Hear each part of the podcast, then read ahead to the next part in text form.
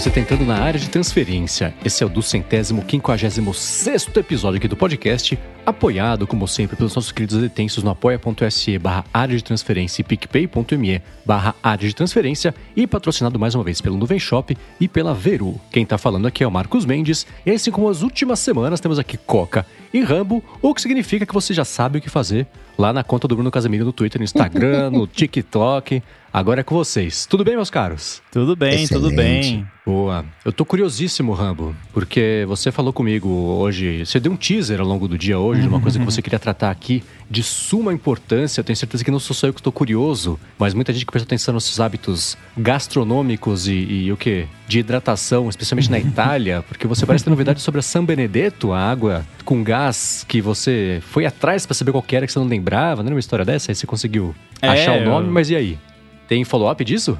Sim, tem follow-up. Fazer um recap rapidinho. Eu fui pra Itália, fiquei num hotel lá e lá no, no frigobar tinha uma água mineral com gás maravilhosa, a melhor água mineral com gás que eu já bebi na minha vida. Eu não lembrava a marca, mas aí eu, eu entrei em contato com o hotel e descobri qual era a marca, que era San Benedetto, e eu não consegui encontrar nenhum lugar que vendesse pra entregar no Brasil ou que tivesse algum lugar no Brasil que vendesse algum revendedor. E aí eu eu provo águas com gás, volta e meia, diferentes. Eu não tenho a Soda Stream, porque não tem distribuidor aqui, então fica complicado fazer o refil e tal. E eu finalmente achei uma água mineral com gás. Que Ah. eu posso dizer assim, é difícil porque eu já não tenho mais a memória tão viva na minha cabeça. Mas eu, eu acho que ela é muito próxima ou igual, assim, em termos de experiência. Então, com, o- com o perdão do momento sommelier de água mineral com gás, é, a água é esta aqui, estou tomando agora, inclusive, é, eu acho que é Vicky Catalan, né? Deve ser a, a pronúncia. V-I-C-H-Y Uhum. Catalan. Nunca Ela é espanhola. Nunca tinha ouvido falar. Apareceu no supermercado. Comprei algumas garrafinhas. É, ela é mais barata que uma San Pellegrino, por exemplo. E o que que eu qual é o- a minha experiência com a San Benedetto que eu gostei e que essa replica? Muito gás, assim, parece um espumante de tanto gás Uhum. e não tem absolutamente gosto nenhum, sem, sem gosto, que é como a água deve ser, mas a água com gás às vezes tem um gostinho meio esquisito. Essa água com, gás não tem gosto absolutamente nenhum. Então fica aí a dica pra quem tiver interesse em água com gás e tiver ficado curioso com a questão da San Benedetto, pode provar essa Vicky Catalã aí que é boa. Ó, tem na Amazon, acabei de achar.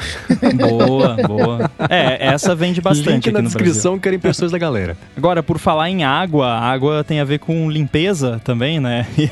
A, gente já falou algumas vezes aqui, eu acho que é um daqueles alôs ADTs recorrentes, né? Que uma vez por ano a gente tem que falar, que é sobre limpeza de Macs, principalmente laptops, né? E eu tinha sugerido há algum tempo, provavelmente várias vezes, o Keyboard Clean Tool, que é para bloquear o teclado do Mac enquanto você limpa. E eu usei ele por muito tempo, só que ele acho que tá meio abandonado já faz algum tempo. E também ele não bloqueia a touch bar de Macs que tem touch bar, o trackpad, essas coisas. Então eu descobri, eu não lembro exatamente onde que eu vi essa recomendação, mas eu descobri há algum tempo e venho usando um novo app para esse fim, que Ah. se chama Little Fingers. E a gente vai deixar um link aí. é, se eu não me engano, é de graça o, o app. E ele é muito simples. Você abre ele. Eu não lembro se precisa dar permissão de, de acessibilidade ou não, mas enfim. Talvez tenha. E aí você pressiona Shift, Control, Option, Command L. Tem que ser uma coisa difícil, né? Pra não pressionar por acidente.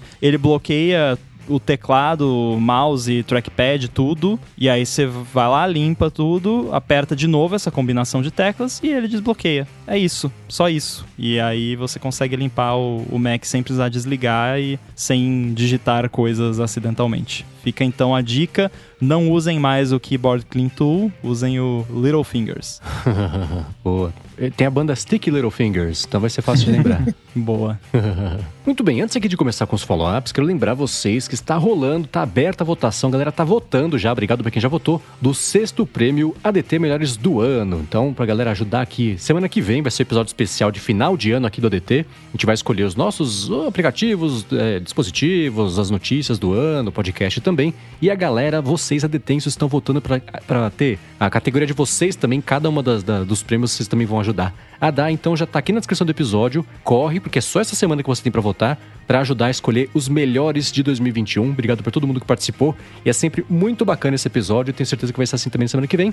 Mas precisamos de vocês para ajudar a deixar ele mais bacana ainda. Então, link aqui na descrição pro sexto prêmio ADT Melhores do Ano. Valeu para quem já votou. Valeu. Muito bem, agora sim, vamos começar aqui com o follow-up em relação. Na verdade, nem só a semana passada, mas as últimas semanas a gente falou bastante sobre. É, cada um tem aqui a gente, a gente, as nossas táticas aqui para evitar ou não ser incomodado com ligação de telemarketing. Eu, por exemplo, eu acho que o Rambo também, talvez o Coca também. Eu, eu certeza, eu bloqueio ligações de números de chamadores, que é a tradução do iOS para português, desconhecidos, então o número que não está na minha agenda de contatos não toca no meu telefone. O que eu já tuitei algumas vezes que já me salvou, né? Salvou não, mas me, me impede de ser incomodado dezenas de vezes por dia, porque tem dia que ah, os telemarketings estão tão estão bem ativos, né? E tem gente só que costuma não atender ligação, cada um tem as suas técnicas. E o Rubens Padovese mandou pra gente no vídeo falando assim: ó, oh, agora ficou mais fácil. E é uma notícia lá do Tecnoblog, pra quem quiser tá o link aqui na descrição pra ver, que a Anatel agora vai obrigar o prefixo 0303 para ligação de serviço de telemarketing, o que é uma excelente notícia se todo mundo jogasse limpo e seguisse as hum. regras, né? Que a gente, né? 90, não sei vocês, mas para mim 90% das chamadas que eu recebo são desses números de telefone celular que, que as empresas né, usam para fazer esse tipo de chamada e justamente não ser bloqueado e amanhã já é uma outra rodada de números que tá ligando. Então, eu acho que nesse caso não adianta tanto, né? É, eu fico me perguntando como é que fica o caso de serviços online e tudo mais que usam serviços como Twilio, por exemplo, que o Coca deve conhecer, né? Que é um serviço que você compra lá um, um número de telefone que você pode mandar SMS, fazer ligação automatizada e, e tudo mais, que é usado para verificação e tudo, mas também é usado para marketing. É, e é um serviço internacional, mas eles oferecem números de diversos países. Aí eu fico me perguntando, a galera que tem empresas que usam números do Twilio, será que o Twilio vai começar, vai ter como oferecer número que começa com esse prefixo? E se a empresa usar um número de fora do país, como é que fica, né? Uhum. Tem muitos loopholes nisso aí. Fora que, assim, a maioria das ligações que eu vejo que vem, porque assim, no meu iPhone principal, eu tenho bloquear chamadores desconhecidos ligado e eu tenho notificações desligadas pro app telefone. Então eu nem sei que veio ligação. No outro iPhone que eu tenho ali, eu tenho bloquear chamadores desconhecidos, mas eu não desliguei as notificações do telefone. Eu pego ele uma vez a cada dois dias para fazer algum teste, alguma coisa, e tem tipo 50 notificações uhum. do app telefone. E é tudo uns números aleatórios, assim, de tudo quanto é região do país e, e número de celular. Então eu, eu chuto que a maioria nem é telemarketing honesto, é, é algum tipo de golpe, sabe? Uhum. É, então você tá, de certa forma, assumindo que os criminosos vão jogar né, do, dentro das regras do jogo. Não sei se isso uhum. vai ter muito efeito, não. Agora, o, isso é válido para telemarketing ativo como um todo ou só para os das operadoras? Bom ponto. É, o que eu. É, é, telemarketing de oferta de serviço, não necessariamente de operadoras. A minha impressão é essa. Eu não li a lei mesmo, mas a, a, minha impressão é essa. E é uma coisa que já existe uma certa.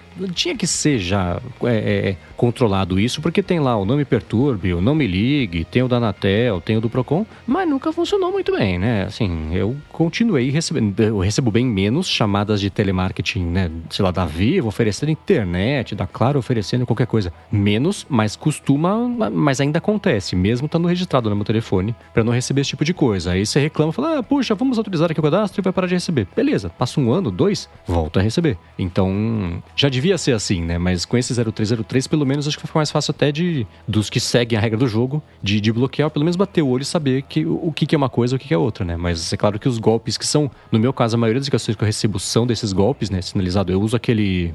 Como é que chama o aplicativo de, de, de bloquear? Truecaller? Truecaller, exatamente. Que existem, existem alguns queridinhos da galera. Tem o Truecaller, que é o que eu uso. Tem o No More Robo. Tem um ou outro também, que eu não vou lembrar o nome, mas eu vou colocar é, aqui na descrição, que faz isso, né? Na hora que chega a ligação, eles lá no banco de dados deles mostram lá, é, é vivo, é golpe, é, é ladrão. Às vezes tem uns palavrões, pessoas, ah, são uns. Aí bota um palavrão assim. Eu acho bem engraçado. Mas É, esses, claro que não vão estar cobertos por essa lei, né? Que eu acho, pelo menos na minha amostragem de um aqui, é a maioria das ligações que eu recebo. Eu vi um, um desses que alguém me mandou um screenshot da tela do telefone tocando, era tipo, nome da empresa, safada. Né? Era o nome de uma operadora, safada. Que é, alguém, é o flag que a galera faz, né? Então aparecem uhum. essas pérolas. É, e uma coisa bacana é que vai dar pra gente, como cliente da operadora, ligar no operador e falar assim: não quero receber nenhuma chamada com o prefixo 0303. E tecnicamente, teoricamente, aí vai estar vai tá bloqueado, o que é bacana. Isso é legal. E pode bloquear a empresa específica também, o que é legal. Isso é legal, isso aí eu curti.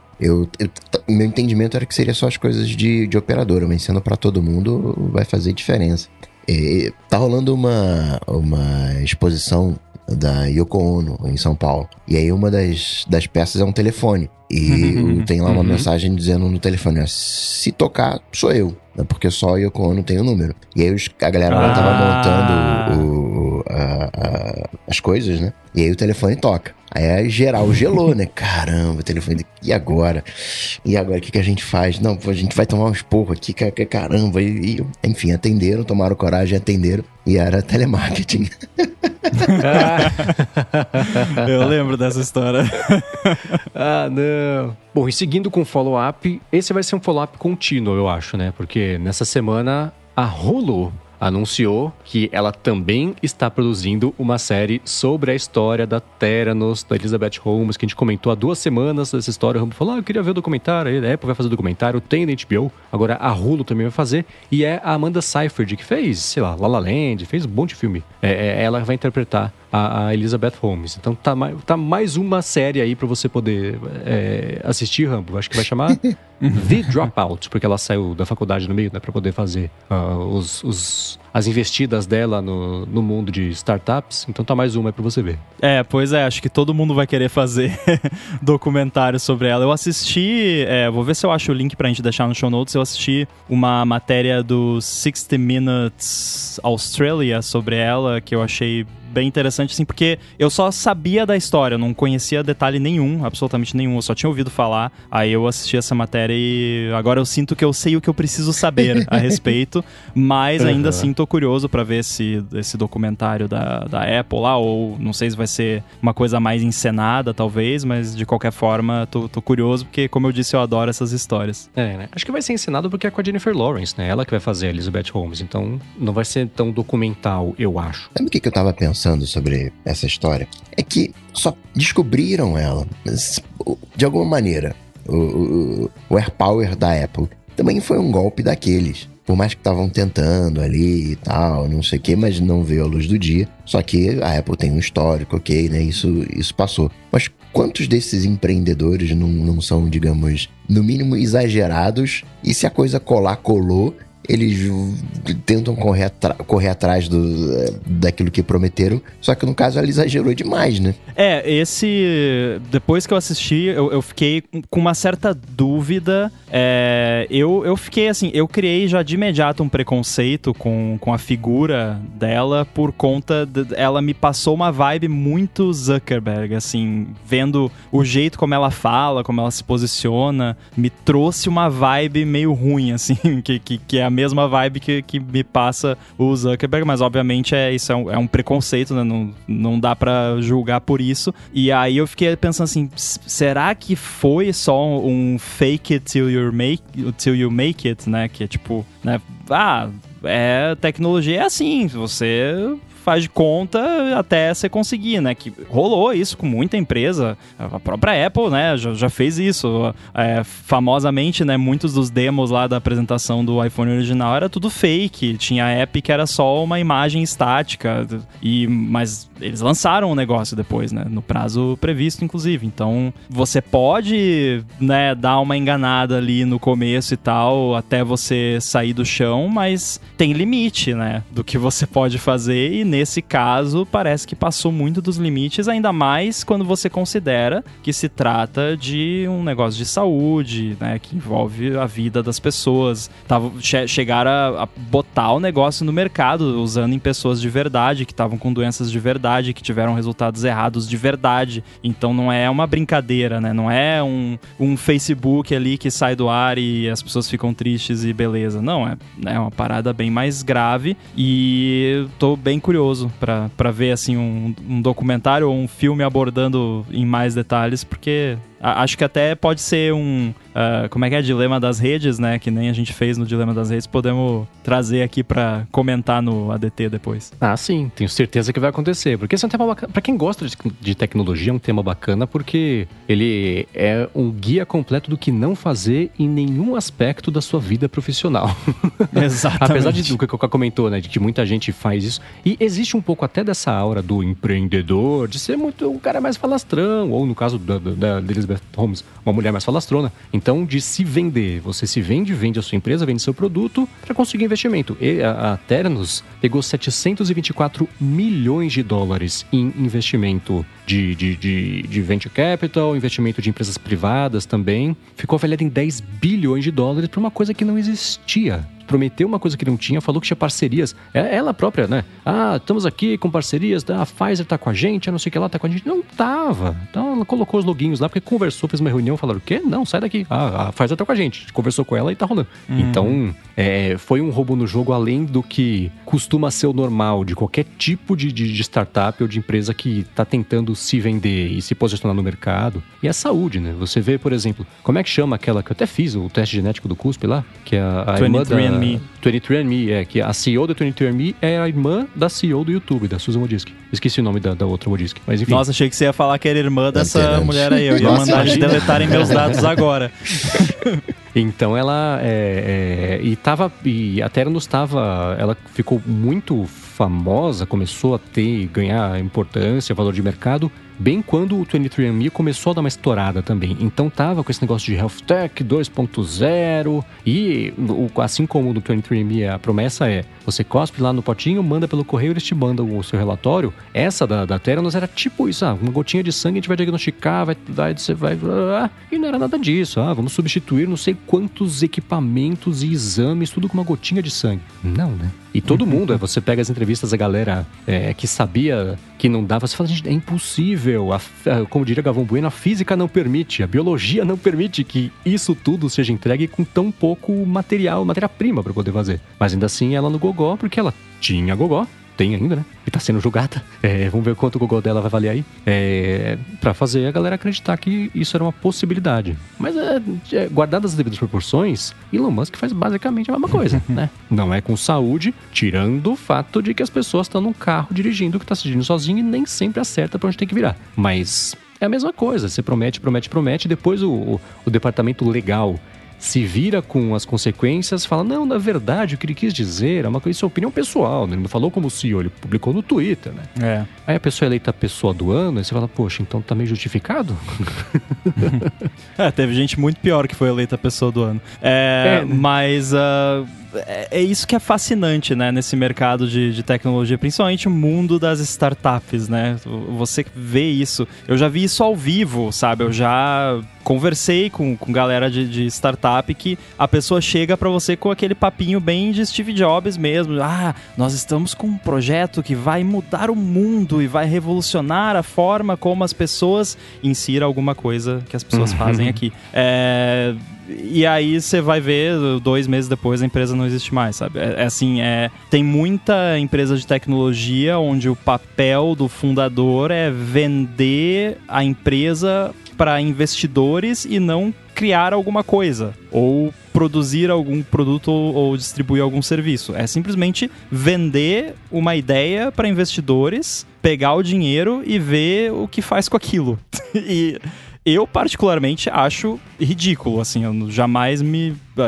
Ah, mas são milhões. Eu, nem por milhões, eu me colocaria nesse papel. Mesmo que no fim, lá daqui cinco anos, saia alguma coisa razoável, mas assim, não, não é o meu estilo de, de trabalho. É, mas é, é, é, super comum, assim. Só que existe o comum e o que acontece no, no, dia a dia, existe você ir longe demais, né? Que foi o que aconteceu aqui. É, você pega, por exemplo, a história da, da dos. Eu, esqueci, eu não vou lembrar o nome deles, mas fizeram 99, 99 cresceu, venderam 99, hoje é dia de Xuxa, inclusive é uma das donas. Fizeram. Aí eles pegaram a grana, um pedaço da grana, montaram a Yellow, cresceu, vendeu, ainda bem que venderam na certa, porque depois ela caiu e se estabacou, né? Porque ninguém podia. Então tem, tem gente que faz a carreira nisso, né? Tem, mas esse tipo de coisa, eu ainda assim, quando tem, tem gente que é o, o, o empreendedor serial para fazer empresa, vender, para pegar essa grana, fazer a próxima, vender e isso ganhando cada vez mais dinheiro. Não, isso é de boa. Isso é, é, isso é porque ótimo. essa galera, né? Tá, tem passa uma ideia também, né? Olhando por um outro lado. Tem a galera que exagera, padrão teranos. Tem a galera que joga o caô e vamos ver se cola. Mas tem a galera, né? Muitos investidores, eles chegam e, diante de uma ideia, tá, é, quanto é que você fatura hoje? Eles olham se você já está faturando. Porque se você já está faturando, se você já tem uma linha de produção, é só partir para a escala. O negócio já está aprovado. Você já garantiu a ideia, você já garantiu a execução, por pior que ela seja, você já garantiu que tem clientes e que estão pagando pelo serviço. Você fez o ciclo completo. E a partir daí, tá legal, toma grana, vamos escalar. Pode dar certo, pode é, dar errado, no caso, por exemplo, da, da Yellow. Né? A gente está no momento que, ou pelo menos num país, não sei, depende da sua interpretação, mas hoje a gente está numa situação onde o táxi conseguiu voltar a ser melhor do que o Uber. Isso seria impensável há três anos atrás. Né? Mas hoje o táxi é melhor do que o Uber. Ponto. Né? Uber de, de, balinha e água virou, né?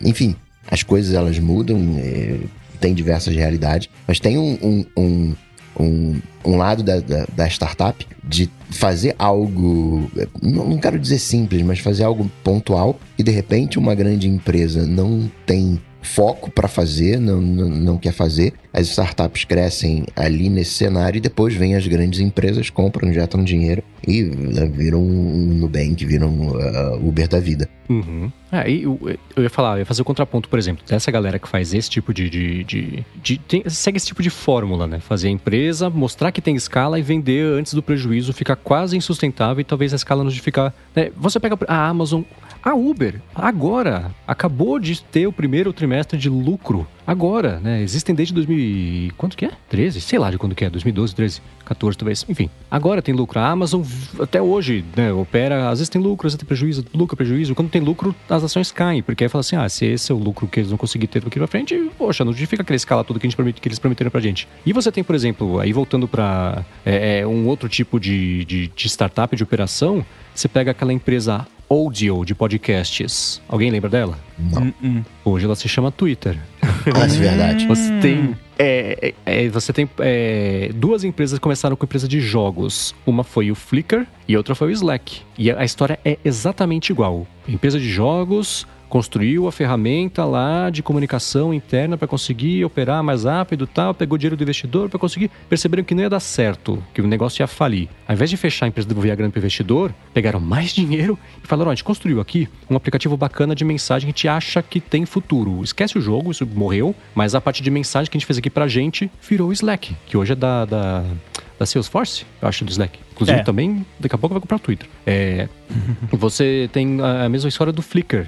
Startup de jogo fizeram a ferramenta para entre eles compartilhar imagem do desenvolvimento do jogo tal. O jogo não deu certo, pegaram a, a ferramenta de compartilhamento de imagens, virou o Flickr. Que aí o Yahoo comprou e destruiu e deu no que deu, todo mundo sabe. Né? Então, é, existe essa outra tentativa que às vezes dá certo, às vezes não, né? Exemplos é, do, de Twitter a Flickr, que é o tal do pivotar. Mas ainda assim, aí eu, eu, eu gosto mais dessa ideia de você pegar alguém que tá todo mundo lá e tá todo mundo junto para fazer virar, não deu certo essa, investiga outra coisa, ao invés de fazer isso, né? Você vende a empresa, vende as peças, vende o computador, as cadeiras e, e, e pronto, dá pro vencido e começa uma outra empresa. Porque aí você vai ficando estigmatizado como alguém que não consegue tirar nada do chão, né? Nada do papel, fica só tentando, tentando, tentando. É, é ao contrário desses dos seriais vendedores, empreendedores que montam uma empresa e vende, mas que é, ainda assim pode ter um futuro, como é o caso, por exemplo, do 99. E você tem as Elizabeth Holmes e o. Como é que chama o cara do, do, do WeWork? Que também foi outra que, que, sim, caiu, quebrou e pegou fogo e acabou e voltou e agora tá começando a dar certo, porque tá com uma liderança nova, com uma proposta nova de negócio. A WeWork tentou ser, não, somos empresas de tecnologia. Não, vocês, têm prédio de, de coworking, vocês não têm, têm empresa de tecnologia. vocês são, no máximo, no máximo, empresa né, imobiliária moderninha. E eles tinham uma avaliação gigantesca de mercado que todo mundo um dia percebeu que falou: Nossa, é verdade, né? Vocês não valem isso tudo. Vocês não são o que vocês falam. Por que, vocês valem isso tudo? E o CEO foi mandado embora, processado e tudo mais. E agora eles estão, inclusive aqui em São José, tá abrindo uma New York. Então eles estão expandindo de novo. Só que com um pouco mais de responsabilidade e promessa de entrega dentro do negócio que eles são, e não do que eles querem que os investidores gostem que eles sejam, porque aí vão dar mais dinheiro. Porque aí não funciona, né? O, duas coisas aí. Qual o nome do, do carinha do, do Twitter, do cofundador, cofundador do Twitter junto do Jack Dorsey, que foi garfado? Tem o, o Biz Stone. Não, não. Noah Glass. Noah Glass. O... Noah Glass. Noah Glass, é, é, é, Que ele foi garfado, né? Ele tava lá junto do. Na, na áudio, junto do Jack Dorsey. Eles começaram lá um negócio, depois o Jack Dorsey convenceu a demitirem Noah Glass. E tanto que no, no Twitter do Noah Glass, né, a, a frase pelo menos era, né? Era eu comecei isso aqui. Só para provocar. Uhum. Bem a história do Facebook, né? Que o, o Zuck garfou lá as outras, as outras pessoas. E essa coisa de, né, de não dar é, lucro, né, talvez o. Né, a gente tem essa coisa de dar lucro, dar lucro, dar lucro. Mas um, um dos modelos é esse, dar lucro. Outro modelo é você pegar esse, essa grana e jogar para fazer a empresa crescer. É um, é um jogo diferente. Você não está olhando a grana, você está olhando no crescimento para que o teu. Pra, quando vier a grana, ela seja explosiva. É o caso, por exemplo, do Nubank. Abriu a IPO agora, vale mais do que os bancos aqui no Brasil, quarta empresa, o whatever da vida. Então é, é um, é um outro olhar, né? Que é o caso da Amazon, que não estava focada no lucro, mas é, vai ter os excessos? Sim, vai ter os excessos, mas a Amazon hoje, você vai comprar alguma coisa, principalmente nos Estados Unidos, a tua referência é a Amazon. É, totalmente. É, é, é, a gente até falou sobre isso aqui recentemente, eu acho que é curioso como a Amazon não conseguiu ou não teve interesse, talvez, em tentar ter a escala que ela tem lá fora aqui no Brasil e o mercado deve estar dominando completamente esse tipo de coisa com entrega rápida no mesmo dia, com uma estrutura de entrega gigantesca, mais do que os, eles têm mais van de entrega do que os correios aqui no Brasil, pra você ter uma ideia. Então é, é... E, e o Nubank você comentou, né, Dan? Agora é, fizeram aquele escarcel todo no negócio lá da, da, da, do IPO e tudo mais, abriram com alta de 15%, agora se você pegar do IPO até agora, caiu 15%, tá 15% negativo, né? Então foi uma história muito bem contada de preparação mas agora que a gente vai ver, né? Depois do IPO, depois de seis meses do IPO, que dá para começar a ter uma ideia de verdade de como é que vai ser o, o desempenho, do, né? Como é que estão reagindo às informações que agora vão ter que ser sempre divulgadas porque a empresa é pública, né?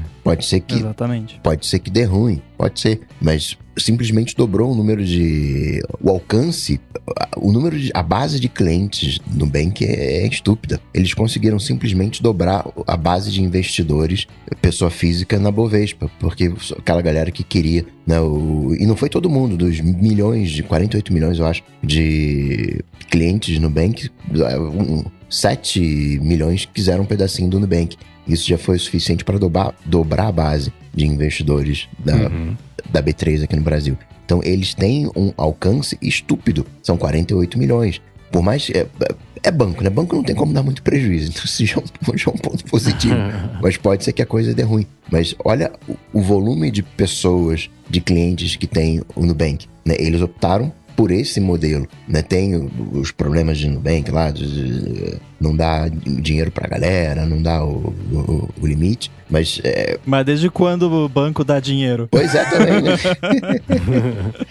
ah, e uma última coisa aqui sobre o Nubank também, no fim de semana, eu acho, na semana passada, alguém da... da algum do, do, do grupo um dos primeiros investidores deles publicou o, tipo, PowerPoint de quando o Nubank chamava EOS, eu acho ainda, que nem era Nubank, e tentando conseguir 2 milhões de dólares de investimento, mostrando como o Brasil era um, né, aqui no Brasil, os jovens e internet, rede social, não sei o que lá, queremos fazer uma empresa de, de, de banco próxima dos jovens, porque tem dinheiro aí, não sei o que lá, né, né? Então é engraçado ver eles lá no começo fazendo pitch como uma outra empresa e não como o Nubank, né? Como você vê que até eles chegaram onde estão agora trocando o caminho para poder chegar, porque se tivesse continuado como é que estava antes, talvez não tivesse dado certo. Agora, Rambo, me fala uma coisa. Verdade que chegou o Xcode para iPad agora? Opa, chegou e ele se chama Swift Playgrounds. Porque essa versão 4, a galera tá falando que tá, tá, tá no gás, né? Cara, é verdade, e eu vou falar já dando spoiler do, do, da minha conclusão aqui, que eu fiquei surpreso positivamente com o, o, resultado. Valeu a pena esperar, né? Que a galera tava ansiosíssima aí desde a WWDC. Ai, aí, quando é que vai sair o Playgrounds e tal? Não teve beta, nada. Não sei por que, que a Apple não fez. Eu sei que rolou um beta privado, né? Alguns uh, sortudos aí foram selecionados. Eu conheci algumas pessoas que estavam. Conheço, né? Algumas pessoas que estavam usando. É, mas agora o Swift Playgrounds no iPad é um exagero, talvez, dizer que ele virou um Xcode para iPad, mas ao mesmo tempo não tá tão longe da realidade quanto parece. Assim, tá tá interessante, tá começando a ficar interessante esse negócio. Então hoje eu instalei aqui o Xcode. ó, ó, o ato falho aí, ó. então hoje eu instalei aqui o Xcode no meu iPad. Não, instalei o, o, Swift Playgrounds novo no meu iPad mini, no iPad mini da, o mais recente aí, que eu já fiz review aqui no ADT. Só que óbvio que eu não ia ficar digitando código no, no teclado na tela do iPad mini, que só o teclado ocupa dois terços da tela, né? Então eu, o que, que eu fiz? Eu pluguei ele aqui no meu monitor, conectei um Magic Keyboard e um, e um mouse no iPad e fiquei mexendo no, no, Swift, no Swift Playgrounds aqui no, no, como se fosse um computador, né? What's a computer? É, e, cara, é incrível. É, a, ele é muito rápido no iPad mini. Assim, é impressionante como, apesar do Mac já ser Apple Silicon e tudo mais tal, tudo bem que estamos falando de um projeto do zero, né? Eu criei um projeto novo lá, sem nada, e comecei a brincar lá. Então, eu não sei quando fica grande se essa performance continua. Mas, assim, o autocomplete instantâneo, antes de você pensar no que você está digitando, já está lá a sugestão. É, compilação instantânea, preview instantâneo. Você dá play, ele, ele abre o app em tela cheia no iPad, como se fosse um app qualquer rodando no seu iPad. Aí fica um. Lá na status bar fica uma bolotinha do Swift Playgrounds. Aí você toca, abre uma janelinha lá que você pode resetar os dados do app, reiniciar o app, parar o app. Coisas que, assim, quando você está rodando via Xcode, você não tem. Por exemplo, não tem uma opção quando você está rodando um app via Xcode no device, não tem uma opção resetar os dados do app. Não tem. E no, no Playgrounds tem.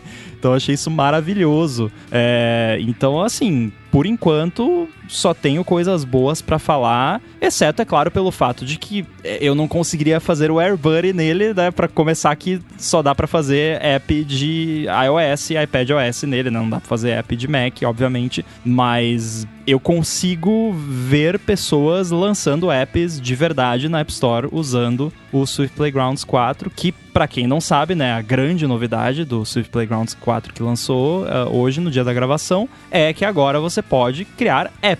Não é mais só para você testar coisas e aprender, é para pode criar um app completo lá e lançar na, na App Store. Eu fico curioso, é, é, uma coisa que a gente comentou aqui quando a Apple anunciou, foi no WWDC, né, que ela anunciou que ia lançar o, uhum. o Playgrounds. Quer dizer, o, o, ia dar para fazer os aplicativos. É, a gente comentou, ah, vamos ver, né, quais vão ser os primeiros aplicativos que a Apple vai dar uma moral também. Claro que ela vai dar uma moral para os primeiros bons apps que são criados com isso, né? Então eu fico curioso para ver qual, quanto tempo vai levar para começar a aparecer os resultados. E foi lançamento oficial, né? Não foi é, é, beta público, nada assim. Quer dizer, não, não tá na App Store. É, então, então, interessante, interessante. Vamos ver se. É, e se você que está escutando aqui o ADT resolver fazer um aplicativo e lançar, tem que ficar bacana. Aí a gente fala aqui. E tem que ser no Playgrounds. não pode, não pode trapacear. É, é, é. é. Fico bem curioso para ver quanto que eles vão conseguir empolgar as pessoas para aumentar ainda mais o interesse por isso e pelo Switch, pelo, pelo Swift ou pelo Switch. É, porque sempre foi a piada, né? A piada não, a crítica, eu acho, de ser impossível programar aplicativos do iOS no iOS. E aí, quando for possível, aí sim o iPad será considerado um computador, porque você consegue fazer ele dele mesmo, essas coisas todas, né? Eu lembro até o, o Panos Panay, o executivo da Microsoft, sempre bateu muito no iPad quando ele estava anunciando os híbridos novos novos da Microsoft, que era sempre isso, né? Ele falava que, ah, a gente fez uma coisa aqui que, ó, que não dá pra fazer no iPad, hein? A gente desenhou este produto novo no produto antigo, a gente fez aplicativo aqui para ele e nele mesmo. E é uma coisa que chama a atenção, né? Um bom ponto de venda você para você mostrar quantas possibilidades dá para fazer no hardware e a Apple certamente vai usar isso é, para benefício próprio também, agora que é uma possibilidade. Né? Acho curioso ela até não ter feito tanto escarcel com esse lançamento de hoje, né? Porque era uma coisa que poderia ter um destaque grande, né? Ou ela vai esperar para ver se tá funcionando direito, para aí sim poder falar, né? Eu acho que eles devem estar tá esperando ter apps, talvez, de verdade, né? Até me, me surpreende eles não terem feito a, a, o lance que era mais comum na época do Jobs, mas eles fazem ainda, né? Que, tipo, quando tem alguma tecnologia nova, de chamar uns desenvolvedores para ficar uma semana trancado lá em Cupertino, os, criando alguma coisa, né? Me admiro, assim, deles não terem chamado alguns desenvolvedores, ó, oh, vamos criar um app no Swift Playgrounds e lançar? A gente ajuda, a gente uhum. coloca o engenheiro aqui, ele vai corrigir o bug do Playgrounds para você na hora, se tiver bug. você faz aqui. É, mas tá, eu, eu tô bem curioso para ver. Eu acho que o timing é bom porque muita gente vai ter tempo livre agora com uhum. o, as festas, né? E aí programador é assim, né? Tá, tá de bobeira ali com o iPad embaixo do braço. Ah, vou criar um appzinho aqui no Swift Playgrounds. Tá rolando, já deve estar tá rolando agora. A corrida já começou, já foi dada a largada, né? Para ver quem é que vai ser o primeiro a lançar. Provavelmente estamos gravando aqui meia-noite da, da quinta-feira. Hoje, durante o dia, já deve sair o primeiro app. Muito, muito uhum. provavelmente. Uhum assumindo que esteja funcionando o negócio de enviar o app. é né? verdade, né? Porque tradicionalmente o back-end da, da, App Store e, e os, as ferramentas de desenvolvedor tem um delay aí de uns dois dias entre lançar a ferramenta e o back-end da App Store de, descobrir que aquela ferramenta existe ou aquela nova versão uhum. foi lançada. Então vamos ver como é que tá. Mas eu tô bastante animado. É uma pena muito grande que eu tô extremamente ocupado com esse update do AirBuddy, senão eu ia querer fazer alguma coisinha ali. Eu tenho uma lista enorme de ideias de apps aqui. É, provavelmente pelo menos um deles daria para tentar fazer no, no Playgrounds do iPad. E eu acho muito legal, eu, eu gosto, e acho que muito programador gosta desses desafios, porque é um ambiente limitado, né? Você não tem toda a liberdade do, do Xcode, você não consegue fazer tudo que você quer, consegue fazer quase, né? Mas é, é, essas limitações são um desafio divertido, assim, e, e pelo pouco que eu usei ele até agora, pretendo usar mais, obviamente, achei muito bacana a experiência de, de trabalhar nele. A única coisa que eu gostaria, que não, não tem nada a ver com Playgrounds, mas eu gostaria que o iPad, quando você conecta ele num monitor externo, ele preenchesse a tela inteira do monitor externo 16 por 9 né? Que é algo que uhum. infelizmente não acontece acontece. Mas beleza, isso é, faz parte. Tirando isso, é, é bem interessante e, de novo, tô extremamente curioso para ver o que que vai sair disso. Provavelmente o pessoal vai me mandar lá no Twitter. Já teve um pessoal me marcando lá, mostrando uns videozinhos de app que estão fazendo e tal. Então, é, vou coletar aí alguns links para comentar no, nos próximos episódios. O que eu acho legal do, do Playground é que ele sempre foi meio educativo, né? Ele sempre foi é, entre aspas, para criançada. E você promover isso a um aplicativo que realmente faz aplicativos, fico pensando se num futuro pode ser o padrão, né? É, se eles conseguem ir elaborando um pouquinho mais o, essa versão 4, a ponto de deixar não no Xcode, mas no Xcode simplificado, que a galera não se sinta tão limitada em fazer as coisas. Acho que tem, tem algo aí, né? Uma maneira fácil, uma, porque o, o, o Xcode é muito queixo duro, né? E não, é uma cabine de avião, né? É, é, é muito botão, muita coisa. É muito fácil de você quebrar as coisas, né? De você mudar alguma configuração ali e, e ferrou, né? Você não descobre mais como é que resolveu. E esse lance que você falou também, né? A, a gente se sente limitado, eu, por exemplo, me sinto limitado, porque eu sou velho, né? É, a galera nova que está surgindo agora, que vai aprender a usar, a programar e a criar aplicativo usando o Swift Playgrounds, eles não vão se sentir limitados. Muito pelo contrário, é algo que vai permitir eles talvez explorarem algo que antes era intimidador, né, por conta da, da ferramenta ser muito complexa, é, que você pensa assim, ah, uma reclamação que eu já vi e que, ó, né, pra, se aplica também para mim, porque de novo, eu sou velho, é, não tem Git, né? Controle de versão, que é uma coisa assim, eu não consigo imaginar, conceber, desenvolver qualquer projeto sem Git. Mas será que eu preciso mesmo? Será que a galera nova vai precisar? Será que a Apple não pode colocar ali um sisteminha de, de time machine que você vai navegando ali no histórico se você precisar voltar atrás alguma coisa? Né? De repente, Git é coisa de velho. E aí a galera nova aí vai, vai dar outro jeito, né? Então tem muito isso também de da gente se prender aos paradigmas pré-existentes e, e não aceitar né, a coisa nova. Aí vai ser a mesma discussão de PC e iPad, de uso é de, de como programar, né? Porque eu, eu, nas minhas vezes que eu molhei só o dedão do pé assim e desisti de todas elas, de tentar programar pro iOS, mexer no Xcode, aquela coisa toda, é, eu lembro que era muito complicado para quem tá começando, óbvio, né? Entender a estrutura que se criava sozinha quando você começava um projeto novo, né? Que ele criava mais de um arquivo, tem uma coisa que tem que ir um, tem que uma coisa que tem que ir outro, não sei o que, né? né?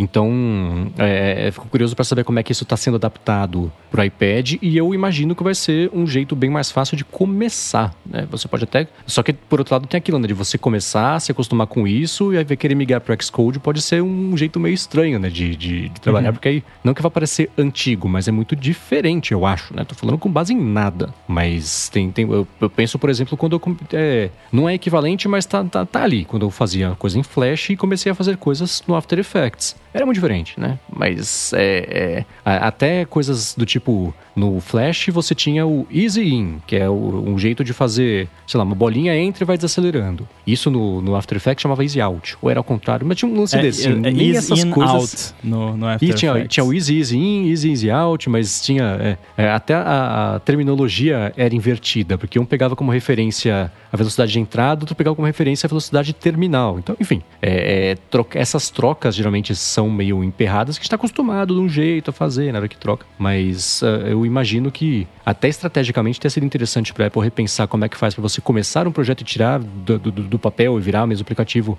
é, adaptado para o iPad e tentar simplificar um pouco isso para não assustar logo de cara, uma coisa muito técnica e que fica até meio, é, é, é sei lá, é, desestimula, né? A pessoa chega lá e fala, tá, para onde eu olho? Esse lance da cabine de avião é tipo isso, né? Quando eu cheguei lá, eu falei, meu Deus do céu, meu Mac tem botões que eu não sabia que existia, pintaram mais uns 10 aqui que eu não sei o que eles fazem. Então, de um é, esse disso. lance do de você migrar, né, de um pro outro, a galera teve um até um gostinho do que seria o Swift Playgrounds novo num, num dos últimos betas do Xcode 13, quando ele ainda estava em beta, que a Apple liberou lá no Xcode a opção de você criar um projeto do Swift Playgrounds de app no uhum. Xcode, porque você pode, eu posso pegar um projeto de app que eu já estou fazendo no meu iPad e fazer um airdrop pro meu Mac e abrir ele no Xcode no Mac. E aí, quando você abre o projeto do Playgrounds no Xcode do Mac, você não vai ver o, a mesma interface do Xcode que você vê quando você cria um projeto do Xcode. É uma interface simplificada com as coisas que o Playground suporta. Então uhum. o, o, Xcode, de certa forma, ganhou um, um modo simplificado, digamos assim, para suportar esses projetos do Playgrounds. E um exemplo já, você falou de, ah, tem que editar um negócio num arquivo, daí do, no outro e tal. Um aspecto disso eu já vi que eles simplificaram no Playgrounds, que assim, quando você vai, por exemplo, digamos que eu quero usar a HomeKit no, no meu app. No Xcode, eu tenho que adicionar a capability HomeKit o que é, internamente o pessoal chama de entitlement, que é tipo a permissão uhum. para você poder usar o HomeKit. Só que eu também tenho que em outro arquivo, que é no InfoPlist, que é tipo o, o manifest, né, a declaração do app, eu tenho que colocar uma chave lá e para escrever a mensagenzinha que aparece na, no alerta de permissão que aparece para o usuário. Ou seja, e são coisas totalmente, arquivos totalmente separados, interfaces totalmente separadas. No Playgrounds do iPad, você tem um painelzinho de capabilities, que quando você escolhe, por exemplo, o HomeKit, ele já mostra um campo de texto, digita a uhum. mensagem que vai aparecer para o usuário. Então, só nisso aí já, já é um win, né? Já ganhou aí na, na questão da simplicidade, que é algo que recentemente eu estava pensando, que eu, que eu tava fazendo um app de teste aqui, aí eu botei lá, acho que Bluetooth, alguma coisa assim, e aí quando você não bota a mensagenzinha, o app dá crash, né? Aí aparece, ah, esse app deu crash porque não botou o motivo. Aí eu pensei, pô, por que, que não é junto as duas coisas, né? Então já resolveram, né? Vou, vou, vou ver mais. eh, Eu quero ver se no final de semana dá um tempinho de brincar um pouquinho mais com ele. Mas isso aí eles já resolveram. Bom, é isso, é, é ajudando a preencher essas coisas. Ou, porque eu lembro, a hora que você falou Infoplex, eu falei, isso aí, eu lembro, é exatamente isso. Então é. é, colocou um, fala, pô, você não quer já aproveitar e adicionar aqui? Bota um pop-upzinho, que ele popula lá o que você precisa, já ajuda bastante. Pra ficar esse negócio de você ter que saber pra onde você tem que ir pra depois você fazer certo, que senão vai dar crash. É. Eu gosto do dom das palavras que o seu Mendes tem. Ele descrevendo o Xcode, e descreveu perfeitamente Photoshop pra mim. Ironicamente, pra quem mexe muito no Photoshop, After Effects é baba. É, é, de, você. Pra você foi a descrição do Photoshop, pra mim foi a descrição de qualquer formulário burocrático. Eu olho um formulário com aquele monte de dado que você tem que preencher, eu não sei nada, eu, eu mando pro meu contador.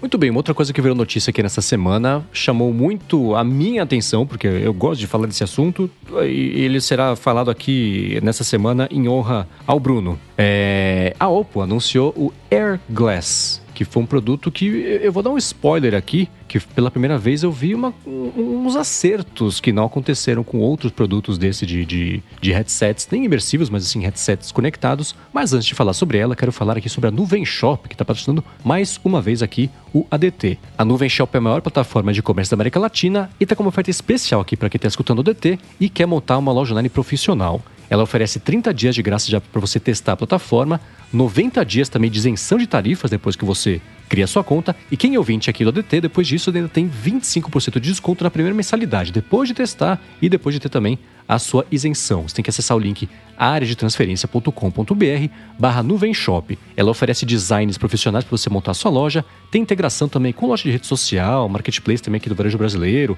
loja física também e tudo mais. Então, com a Nuvem Shop, além de você ter uma loja online com a sua cara, né, com a cara do seu negócio, não só com a sua cara, você também consegue vender em outras plataformas e gerenciar tudo no lugar só, que foi bem mais fácil de você potencializar seu negócio. Então, acessa lá, areadetransferencia.com.br barra Nuvem Shop e cria sua loja online. Você vai ter um mês de graça na mensalidade, vai ter três meses de isenção de tarifa e depois 25% de desconto na primeira mensalidade. Mostre ao mundo o que você é capaz e crie sua loja online na Nuvem Shop. Então, pela última vez, acessa lá, areadetransferencia.com.br barra Nuvem Shop. Muitíssimo obrigado, Nuvem Shop, pelo patrocínio contínuo aqui do DT. Valeu, Nuvem Shop. Obrigado, Nuvem Shop. Vamos lá. A Oppo é uma empresa curiosa porque ela não tem tanta presença ou tanto nome internacional. Eu falo sobre ela no, no matinal desde sempre porque ela sempre foi muito forte na China. Ela aparece sempre junto da Vivo, que não tem nada a ver com a operadora Vivo aqui do Brasil, uma empresa que coincidentemente se chama Vivo, que faz telefones na China. Então elas estão sempre coladas uma na outra, até a expansão internacional das duas também. Uma vem me acompanhando a outra e tem aparecido. E a Oppo, ela faz um evento todos os anos que teve dois dias, eh, chama Inno Day, Inno de Innovation. Então, o dia de inovação da Oppo durou dois dias. É, o desse ano foi dia 14 e 15. E ela anunciou um monte de coisas bacanas. Anunciou um telefone dobrável novo, que é o Find N, que o The Verge falou: olha, a sorte da Samsung é que ela já não opera muito na China. Não vende muito na China, porque se ela vendesse, ela ia perder mercado com dobráveis, porque esse telefone aqui é bacana. Então, vou deixar aqui na descrição é, para quem quiser dar uma espiada nesse Find N. E ela anunciou também os, os Air Glass, ou o Air Glass. Oppo Air Glass. Pensa no Google Glass, só que em 2021. É, ele é basicamente um, um displayzinho que fica ali na frente do olho do usuário. Ele, o, o display, ele não é ou não são os óculos. O display é só um displayzinho. Então dá para você usar isso acoplado, por exemplo, aos seus óculos. E se você não usa óculos, dá para usar isso só como é, é, é, com, com, uma armação ali no, no, seu rosto. Eles lançaram, eles vão lançar na verdade no ano que vem, né? Duas opções, uma que é um monóculo e outra que é óculos de verdade, a armação e o display que fica na frente do olho do usuário é uma tela pequenininha que é, não exibe nada 3D. Eles até chamaram esse headset de como é que é? Realidade assistida, assistida. e não realidade aumentada, virtual. Então vai mostrar texto, vai mostrar ícone, bem na pegada mesmo do Google Glass, só que esse tem chance de dar certo. Uhum. Foi é, o que eu comentei que é a primeira vez que eu vejo um caminho possível, né, um jeito meio certo de fazer, é esse, é, é gente, esse produto, embora ele pareça, você olha para ele, eu olho para ele pelo menos, ele parece a haste principalmente bem grosseira, porque tem que ter bateria, tem que ter caixinha de, de som, tem que ter o chip, tem que ter tudo ali dentro, né? Então tem, tem que mó cara de ser um plástico safado. Tem, é. Até aquele que você vê a, a emenda, assim, da, da né? uhum, né? Aquela, aquele fio molde. sobrando de soldadinho de. Isso. Então, mas eu olhei para ele e falei, poxa, tá aí, esse parece ser o tipo de caminho que, que pode ser seguido por produtos desse tipo. Esse aqui, especificamente, ele é muito ainda invasivo na lateral do rosto do usuário, porque o, o, o visor mesmo, ele é, ele é semi-transparente, meio ovaladinho, mas é, resolvendo essa lateral aqui, eu consigo ver que, como é que esse tipo de produto pode evoluir, mas nesse segmento de que eles falaram que é de realidade assistida, informações complementares no olho do usuário, notificação, vira direita, tudo isso que o Google Glass se propôs a fazer e prometeu muito, não entregou. A gente volta ao assunto do começo do episódio aqui, né? Das, das promessas incumpríveis, mas que ainda assim convencem investidores a, a, ou clientes nesse caso a, ajudar a tentar fazer o projeto virar. Mas eu quero saber de vocês, é uma coisa que chama a atenção de vocês ou não? Só eu me empolguei e, e tenho curiosidade aqui de testar o Oppo Air Glass. Olha, eu quero saber, eu tenho uma dúvida muito importante. Você falou que vai ter algumas versões, que, que uma delas vai ser um monóculo. Eu quero saber se o monóculo vem com uma cartola de brinde. Senão eu não quero. Só assim. Ah, agora, brincadeiras à parte, é, eu não tinha ouvido falar, até você colocar aqui na pauta, eu fui ler agora a notícia, mas eu, eu ando bem desligado nas últimas semanas das notícias. Mas olhando para ele assim, é, e tirando também a questão da brincadeira do, do plástico safado, né? Mas é, ele tem um visual interessante, assim, não é um negócio feio, né? Claro que é esse lance da haste que você falou, realmente pega. O que eu fico em dúvida é é o trade-off de conforto barra fashion e utilidade, assim, porque eu fico me perguntando para que que eu usaria um negócio desses, sabe? Para ver a, a, o caminho, mas eu pra quê? Tipo, sei lá, eu, eu não consigo ver um uso disso na, na minha vida, sabe? Tipo, o uso mais interessante do que você falou foi. Os dois usos mais interessantes que eu achei foi teleprompt, só que já existe teleprompter, que não fica um negócio na sua cara, então a pessoa, se você souber usar, a pessoa nem sabe que você tá usando. É, e, e, aí a, a outra, que é a mais interessante, é o lance de tradução simultânea. Mas assim, me parece um dispositivo muito invasivo para muito pouco retorno de você usar ele. É, você pega na apresentação mesmo, né? Você tem as fotos promocionais dele, uma delas é justamente uma mulher fazendo uma apresentação e o teleprompter tá ali no, no olho dela, né? É, pela duração da bateria, a bateria dele ele tem 3 horas de uso contínuo ou 40 horas de standby, então isso já me dá a dica do propósito dele. Não é de você ter, sei lá, uma complicação da temperatura 24 horas por dia na frente do seu olho. Não precisa. Que bom, né? né? né? Mas para coisas pontuais em que justifique você ter uma informação persistente ali, que seja notificação de, de, sei lá, pega um contato importante da sua vida que chega a mensagem na hora, você quer saber, você quer responder, é uma coisa dessa. É... Outra coisa também, que isso até poderia justificar um pouco mais de tempo de uso contínuo, mas é, você pode. Aí justifica mais até o, o stand-by. Ele pesa 30 gramas, que não é nada, né? 30 gramas é, é muito pouco para uma coisa, né? Óculos levinho já, já um óculos de, de sol, né, um Ray-Ban da vida, já deve até pesar um pouco mais do que isso. Eu achei curioso também que ele tem, você pode interagir por voz, por toque, por gesto da mão, que ele entende lá, ou gesto da cabeça só, você vai, né, você consegue, sei lá, próxima página do teleprompter, né, rola um pouquinho a tela. Então tem vários jeitos de, de tudo isso, mundo das ideias, é teoria, até ideias não, que eles anunciaram, mas tá na teoria ainda, até a galera testar e falar, ó, oh, funciona bacana ou não, aí vamos ver, mas é, eu penso nesse produto como. Eu fiquei pensando, por exemplo, que tipos de complicações do Apple Watch eu gostaria de ter para mim o tempo inteiro. É, e quem escutou a da semana passada viu que eu estou usando zero complicações do Apple Watch. Então talvez esse produto especificamente não fosse para mim. Eles Nunca, até mostraram você é na... o senhor faniquito. Você não então, quer nada, né? quer tudo limpo. é, e aí eu, eu, você falou já ah, tem uma complication o tempo todo ali. Eu fiquei pensando numa coisa que, que nunca me ocorreu. Mas Mas uh, olho não tem burn-in. Sei lá, tipo, já foram feitos estudos de se é saudável você ficar com algum uma fonte da mesma luz contínua na sua retina o tempo todo, você vai acabar tendo uma tela retina de verdade na sua retina, que vai queimar a imagem da, da complication ali na sua, na sua retina e vai ficar para sempre ali. Não sei, não, não é, eu tô parecendo o Pessimist Archive lá, mas é. vai ficar com isso... cara de óculos no olho. É, você fica com cara de óculos. Tem aqueles testes que você fica olhando uma imagem durante, sei lá, um minuto. Aí depois você olha para a parede branca, aí você vê aquela imagem uhum. né, em negativo, né, o burning. Sim. Eu, eu gostei do nome, né? É, Airglass, né?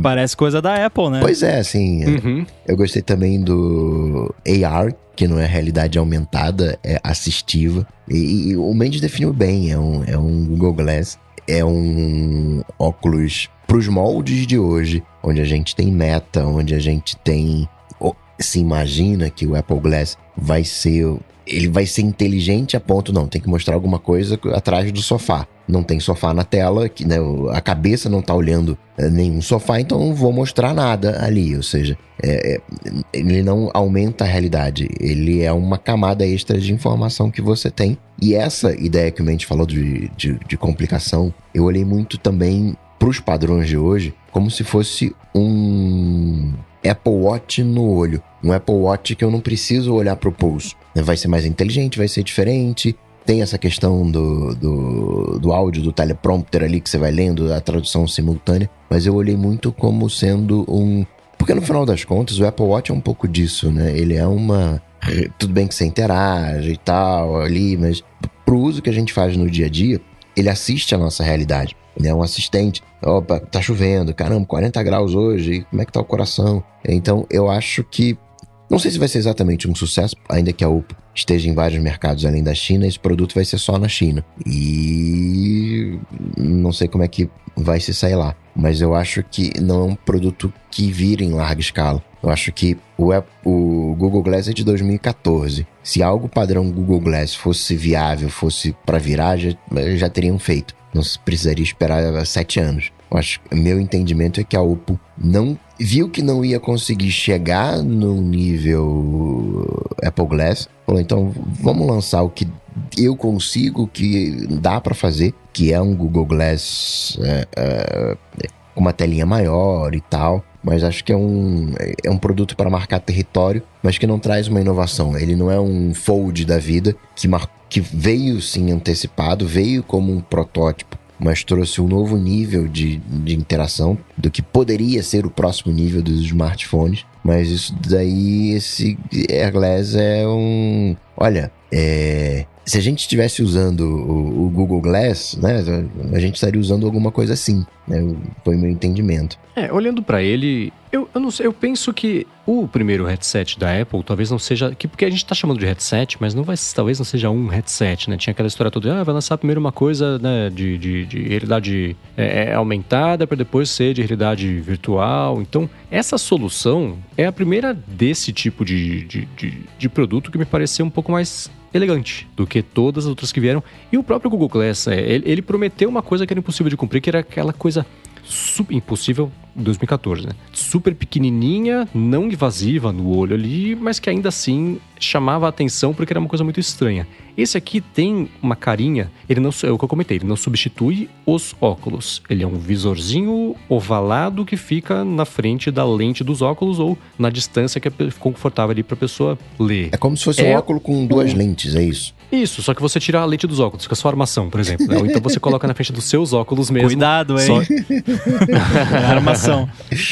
É, mas é um, é tipo de produto que parece ser feito meio para ninguém, resolvendo problemas que não existem, mas existe interesse, porque senão esse assunto teria morrido há 15, 15 anos. Ah, em 2014 você falou? 2004? Já 2014. É, há quase 10 anos, né? Mas não, é um assunto que ainda ele se recusa a morrer. Então, de algum lugar tem interesse. Nem que seja todas as empresas, falar, finalmente conseguimos fazer, podemos agora tudo seguir em frente e deixar esse produto morrer daqui a seis meses. Pode ser. Todo mundo quer get it out of your system, né? Aquela, aquela coisa assim, tá, lança logo, pronto, agora você pode falar isso. Então, é, a, a, sorte, entre aspas, da Oppo nessa situação, e ela tá fazendo, eu acho que do jeito certo, o, o pelo menos o planejamento de lançar esse produto. Vai lançar só na China, funciona para quem tem o telefone, o relógio, então vai ser. É, é, é, você vai afunilando quem pode comprar isso aí, você afunila muito para quem de fato vai conseguir comprar. E quem tiver a fim de comprar, gastar uma grana, vai ser quem já teoricamente, por ter os outros produtos dela, vai ter mais situações de uso, vai ter mais interesse em usar.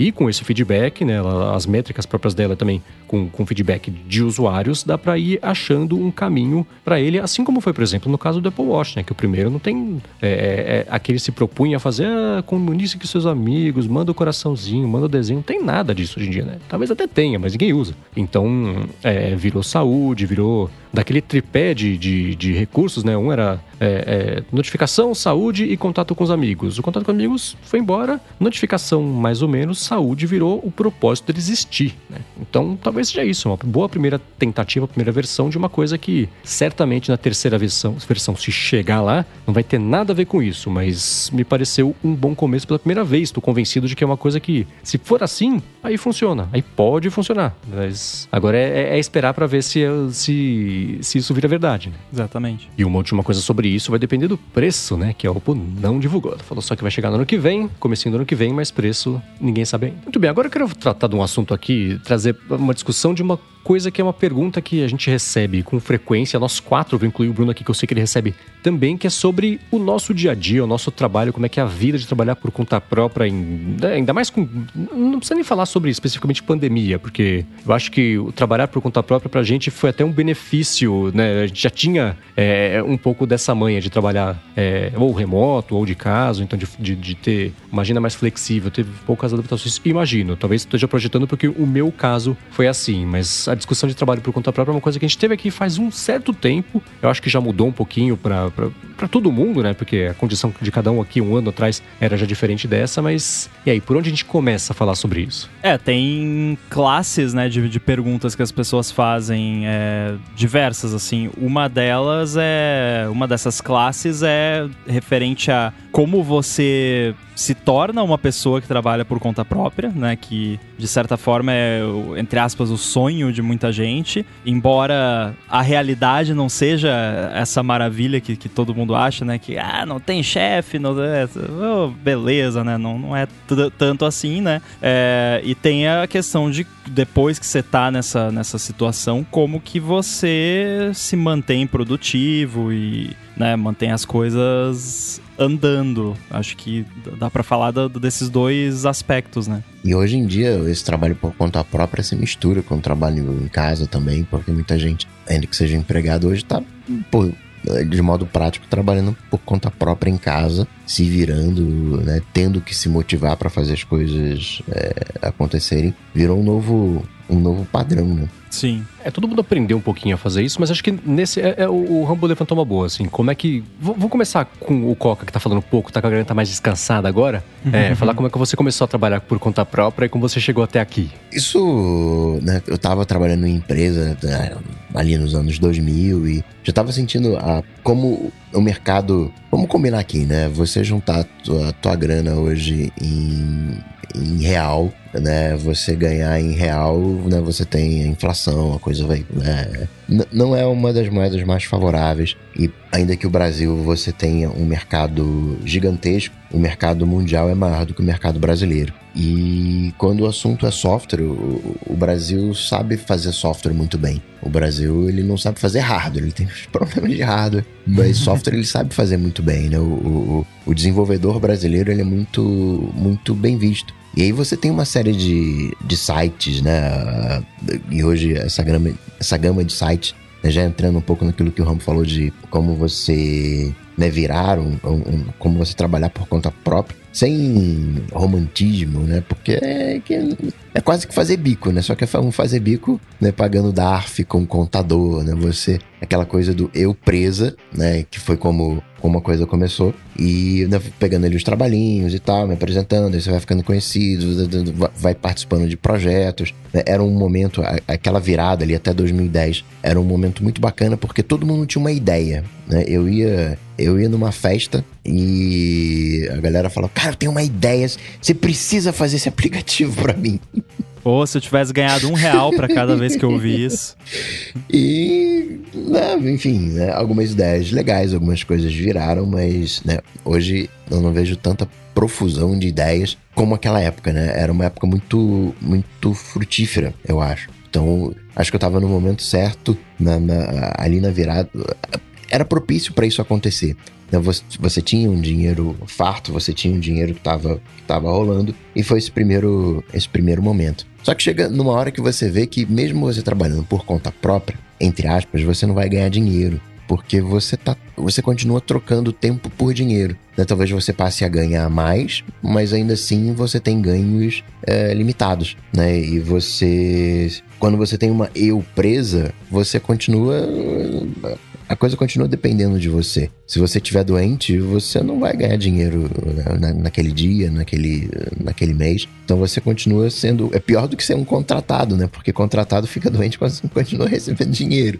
Então você passa, tá, legal. E aí como é que eu, como é que eu resolvo isso? Você pode partir para criar de fato uma empresa, ter funcionários para coisa é, manter é, funcionar além de você, ou partir para ganhar escala, né? Onde você tem um, um, um produto, alguma coisa que você faz, né, que tem um valor que as pessoas estão dispostas a pagar por aquilo, e aí você resolve ganhar escala, você resolve vender barra entregar isso para o maior número de, de pessoas possíveis. E aí que é onde, onde o momento para mim, onde vem o Coca-Tech, onde vem esse momento de internet, exatamente para tornar a coisa é, para ganhar escala. Então, né, sou um profissional mental, né? Sou aquele profissional especialista que foi para a internet para ganhar escala. Isso já tem aí uns, uns 10 anos. Né? Se eu fico doente, não, não ganho dinheiro, mas né, pelo fato da escala, isso é, é amenizado. Em resumo, foi esse panorama. E, mas hoje está tão fácil. Eu estava falando do, do, do, dos sites, né? De, é, que você vai lá e pega um freela para fazer pode ser na sua área, e até outros, né? Sei lá, tem site que lista. Ah, assiste esse filme aqui da Netflix e faz o review. Tem várias, várias coisas. Uhum que pagam hoje, e pagam relativamente bem, né, considerando a moeda brasileira. Mas eu recebi duas propostas pelo. pelo foi pelo iMessage, eu acho, não foi por SMS. Falando, Nossa! Ó, tem aqui ó, uma proposta para você, vai ganhar mil reais por dia. É, fala comigo aqui, era. Aí mandava um link de WhatsApp de um número qualquer, né? Então, até para isso o pessoal tá fazendo golpe. Acho que isso aí era um óculos sem lente, hein? Total. é, é, eu, eu me identifico muito com o que você falou. É, essa questão que, que você mencionou é muito importante também, né? Que entra nessa questão do, pô, vou ser meu próprio chefe, que maravilha. Mas às vezes o, o pior chefe que você vai ter é você mesmo. Eu sou o pior chefe que eu já tive. É, tanto é que ultimamente eu não tô nem apresentando o ADT porque eu tô tão cansado nessa hora do dia porque o meu chefe fica mandando eu trabalhar até tarde. É, uhum. Então, né, tem isso também. É, inclusive é uma coisa que tem que tomar muito cuidado. Não só quem trabalha por conta própria, mas até quem tá só trabalhando de home office para uma empresa. A questão de não passar do limite, né, na questão de tempo trabalhado, porque por mais que você veja ali, pô, eu trabalhei mais, ganhei mais dinheiro e tal, é. né, isso. você precisa cuidar da sua saúde também. Então, para que fique bem claro e eu não esteja incentivando ninguém a fazer isso, é uma situação temporária que eu estou agora por conta de pressões do, do meu próprio trabalho e da minha própria autoria, que daqui a pouco normaliza, eu volto às minhas oito horinhas diárias ali de trabalho ou até menos, né? Então não pode ser algo constante. Isso que você falou, Ramba, é importantíssimo, porque, sei lá, até 10 anos atrás, o, o chefe explorava né, os funcionários. Né? Ah, tem que trabalhar, não sei o que, né, né, aquela coisa toda. E aí, dentro desse modelo de uberização, a coisa mudou, né? O chefe que tinha um chicote que batia na gente, o Uber entregou o chicote pra gente. Então a gente mesmo se chicoteia, né? Porque a gente quer dinheiro e o Uber promete isso. Não, se você quiser ganhar mais, você tem que trabalhar mais, né? E, e aí você, nisso de trabalhar mais, você acaba ganhando mais, enquanto o Uber tá pagando mais, mas depois ele para de pagar, daí você não vai ganhar mais. Gera ali uma, um, um vício que nessa você perde saúde. Então, isso não é trocar tempo por dinheiro não é uma forma de ganhar escala, porque tempo né, é um recurso finito. Exatamente. É, você tem várias formas de, de mudar, né, é, essa questão. É, é uma questão que pega muito na gig economy, né, que é, por exemplo, você falou do site, né, tem o Fiverr, por exemplo, que é, surgiu com uma proposta de você contratar diversos tipos de serviços simples por 5 dólares. Hoje em dia não é mais só por 5 dólares, tem variações de preço lá e tal. E tem serviços muito bons lá. Eu já contratei várias paradinhas no Fiverr e a galera manda bem pra caramba. E é a galera de países que onde o dólar vale muito, né? Tipo, você pega a galera da África, da Índia, África do Sul, né? Eu quis dizer, Índia, Brasil, né? Essa galera que, para quem 5 dólares já é bastante grana, ou às vezes, né, um serviço mais caro, às vezes ali até 50 dólares e tal. Pô, 50 dólares é o que? 500 reais hoje em dia, né? do jeito que tá hoje em dia as coisas. É, então, só que aí é aquela coisa, né? O seu input é o, o seu output, né? Em termos de, de faturamento. E aí você começa a procurar, né, outras formas. Por exemplo, no meu caso é muito simples, é, quer dizer, simples, né, matematicamente falando, mas assim, eu vendo licença de app. Todos os meus apps, o modelo é esse. A pessoa vai lá, paga uma licença e usa ou compra coisinha dentro do app, no caso do Chib Studio, por exemplo. Se eu ficar uma semana sem trabalhar, as vendas continuam acontecendo. Não muda absolutamente nada no número de vendas. Mas isso não quer dizer que, se eu, que eu posso pegar agora e tirar um ano de férias e, e não lançar mais update, não responder mais e-mail, né? Não fazer mais marketing. Não é assim, né? Mas eu já consegui criar uma separação entre o meu input e, a, e o faturamento, né? Então, ah, pô, fiquei doente, vou ter que ficar duas semanas de cama sem poder trabalhar, beleza, vai, vai ficar tudo bem, né? Se ficar um mês, ainda talvez fique tudo bem. Aí, passar disso, aí talvez as coisas comecem a degringolar, né? É, e aí você pega, não precisa ser app, né? A gente tá falando aqui porque é, é a nossa área de tecnologia e tal, mas, sei lá, você vai vende algum curso de alguma coisa, né? Ou você pode atingir algo parecido com investimentos também, né? Claro que demora bastante, principalmente se uh, que você puder aplicar ali todo mês não for um, um valor alto, mas ao, ao longo do tempo você vai vai criando né, essa, essa independência que o pessoal fala, que é essa separação, é a famosa renda passiva, né? Você não precisa estar tá ali martelando para aquilo gerar a, a, renda. E é mais claro, né? Tem limites, né? Não é tão simples assim, mas é, conseguir fazer isso realmente é, é algo muito interessante. É, acho que a gente está numa posição né, privilegiada por né, diversas coisas. A gente está nessa aí há, há 10 anos. E você falou de investimentos, é, é legal, porque chega numa, numa determinada hora, dentro dessa coisa de trocar hora, é, né, tempo por dinheiro e de ganhar escala, que você percebe que o grande lance, o, o, grande segredo, não é comprar coisas, mas é comprar coisas que te permitem comprar coisas. Então você passa, né? Eu preciso comprar esse negócio. Não, vou comprar aqui. Esse, esse, pacotinho aqui de negocinho aqui, que vai ser um investimento, vai me dar dividendos. E com esses dividendos, eu compro as coisas né, que, que eu quero. E com isso eu mantenho meu patrimônio e consigo gerar uma renda relativamente fixa todo, todo mês para comprar as coisas que eu preciso. Você vai mudando, né? Quando você entra num processo de trabalho por conta própria e realmente quer otimizar isso, tem, tem umas coisinhas bem legais. É, aquilo que eu comentei, né? Claro que para você chegar nesse ponto de todo mês você ter a grana lá para comprar o que você quer, é um pouco mais complicado, mas pega todo ano, por exemplo, né? Que eu acho que eu comentei aqui uns tempos atrás. Hoje em dia não é algo mais tão, entre aspas, formal, mas eu tinha o, o fundo do iPhone, né? O fundo do update do iPhone. Então eu juntava lá uns trocadinhos todo mês lá, num, num CDB da vida, coisa simples, assim, nada muito arriscado, complicado. E aí no final do ano, quando a Apple lançava o iPhone, eu tinha lá o, o meu dinheirinho lá que vendendo o iPhone atual, mais aquele dinheirinho, eu conseguia comprar o iPhone novo e ainda sobrava para comprar um pirulito. É, então você pode fazer isso também, né? e não precisa ser todo mês, né? Pode ser uma coisa, ah, vou começar um fundinho aqui para daqui dois anos eu fazer uma viagem, sei lá, né? Assim, claro que, de novo, né? tem gente que não, ainda não tá num ponto que tem condições de fazer isso, né? Situações é, individuais e sociais, né? Mas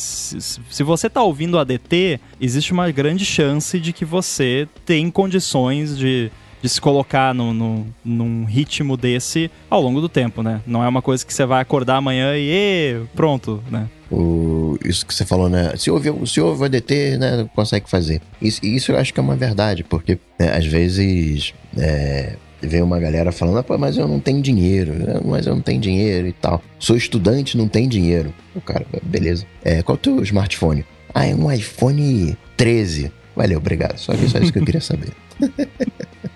Exatamente. Cara, eu, eu fico revoltado, é, porque eu participo de, de comunidades de desenvolvedores e tal. Eu fico revoltado quando eu vejo desenvolvedor reclamando de falta de grana. E eu sei, tipo, a empresa que a pessoa trabalha, eu sei o cargo da pessoa, e eu fico pensando, o que, que você tá fazendo? É, cadê? né?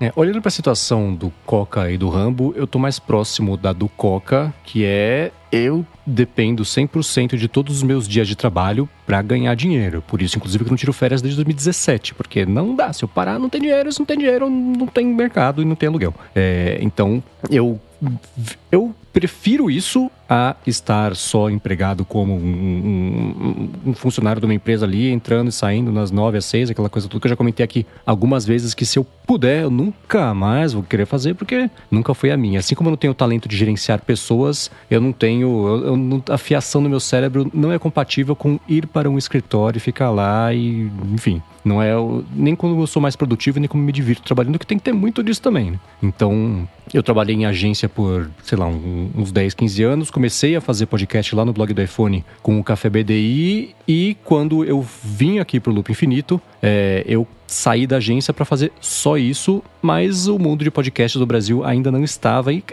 continua, apesar de estar crescendo, aumentando, continua sendo é, incompatível com quem quer viver do próprio sustento, fazendo só com o que gosta. Ainda não dá. Então eu continuo hoje trabalhando é, como redator para uma agência de publicidade, mas a atuação principal é essa de fazer o meu horário, fazer as minhas coisas. E tanto que eu, eu me considero ainda freelancer, trabalhar por conta própria e tenho as vantagens todas de trabalhar de onde eu estiver, né? É, isso é bacana, eu adoro fazer isso. É, ainda mais o lance da pandemia mostrou que é, muita gente sente saudade de estar tá lá no escritório, de estar tá com a galera e sair para almoçar de todo mundo e parar e tomar um café, conversar um pouquinho que tá lá de vizinho de baia. É uma coisa da qual eu não sinto a menor falta, a menor saudade. Nunca fez parte da minha, do meu planejamento do dia, né? Ah, passando tempo ali conversando e tal. Então, se eu puder, eu nunca mais vou querer trabalhar desse jeito. Se precisar, aí paciência, né? Mas se eu puder escolher, não vai ser muito a minha. Mas eu concordo 100% com o Rambo que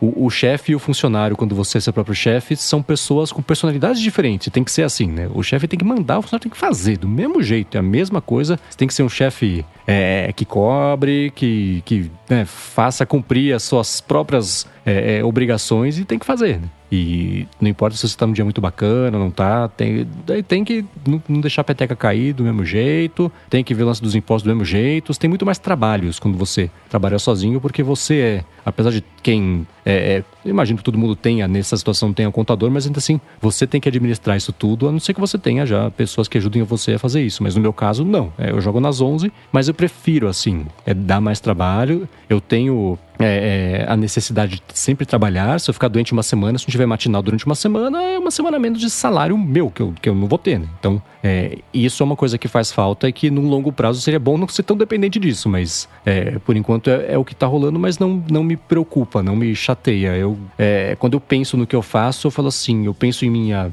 10 anos, assim, puxa, como é ser bom viver disso, eu vivo disso. Graças a vocês que escutam, muito obrigado. Exatamente. Mas é, é, é, eu não tenho. É, tem uma dessas frases que é bem piegas, mas essa especialmente sempre me pega, sempre me faz pensar que é isso assim, pensar, lembra quando você queria muito ter o que você tem agora? Então, um pouco disso, assim, no dia que tá, o trabalho tá mais pesado, que eu não tô gostando tanto, que tá, que tá trabalho, não tá divertido, eu penso, poxa, lembra quando você queria fazer isso e hoje você faz, você vive disso? Ó, que bacana. Aí fica legal de novo. É, é às vezes a gente, né, não, embora seja é, meio que uma piada, né, mas a hashtag gratidão, é, às vezes é, é, bom, né, pra parar pra pensar essas coisas, né. Por exemplo, eu, eu, eu, eu, eu começo a pensar assim, pessoas que eram meus ídolos quando eu tava começando, nesse mundo de Apple e comecei a ouvir podcast, ler blog e tudo mais. Hoje em dia, acho que não tem uma pessoa dessa que eu não tenha conhecido pessoalmente e muitas delas são, são meus amigos hoje em dia, sabe? Coisa que uhum. eu jamais sonharia, mas nunca, né? Então é o tipo de coisa que, que você tem que às vezes parar para pensar e, e ver pô, legal, bacana, né? Que bom que, que rolou isso. É isso aí. Mas e, a gente falou, eu falei rapidinho sobre isso, mas e motivação para vocês? Como é que vocês fazem para se manter motivados quando vocês são o chefe, funcionário, e tudo depende de vocês e, enfim, como é que rola? Ah, é o a metáfora lá da, da cenoura e do sarrafo, né?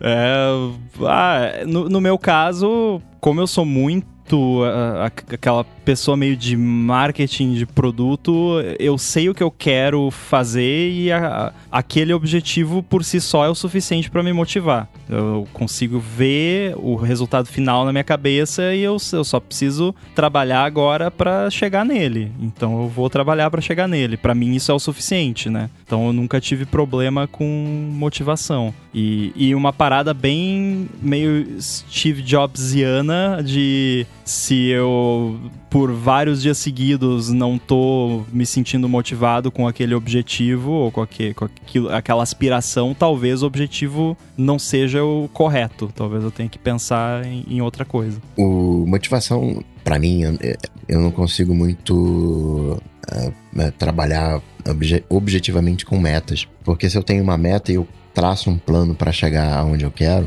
eu traço esse plano tão bem que para mim chegar naquele ponto passa a ser uma questão de tempo. Aí eu me, perde a motivação, perde a graça, porque eu já sei como chegar lá. Então eu tenho que é, me enganar e fazer planos no curto prazo para que todo o caminho não se complete, porque quando todo o caminho se completa na minha cabeça, eu não consigo, eu perco interesse. Então eu sempre deixo uma parte faltando, né? Eu sempre sei o que eu vou fazer na semana, sempre dependendo do, do escopo do projeto, que, que eu vou fazer no mês, mas eu nunca completo por inteiro para não ter a visão, né, o sonho, mas não planejamento da, da finalização para me manter motivado.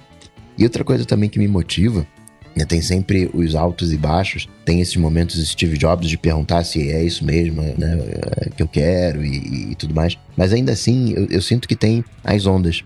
Né, tem momentos que você está mais é, motivado e outros momentos que você está menos motivado. E naqueles momentos que você está menos motivado, é, o momento de fazer outras coisas. Ou às vezes é o momento de insistir, porque no meu caso, geralmente, quando. Isso é uma coisa que né, vem fruto da percepção. No meu caso, eu percebo que sempre quando eu tenho uma grande resistência, é quando eu estou enfrentando uma grande resistência, se eu insistir um pouquinho mais, surgem os grandes é, benefícios. É como se para coisa acontecer, né, explodir e acontecer do, do, jeito magistral que eu queria, tem é, tem que empurrar, tem que ser sofrido. A coisa não vai suave, assim. Tem momentos em que se desistir de, de, de, que eu não posso aplicar o Steve Jobs, né? E, e largar.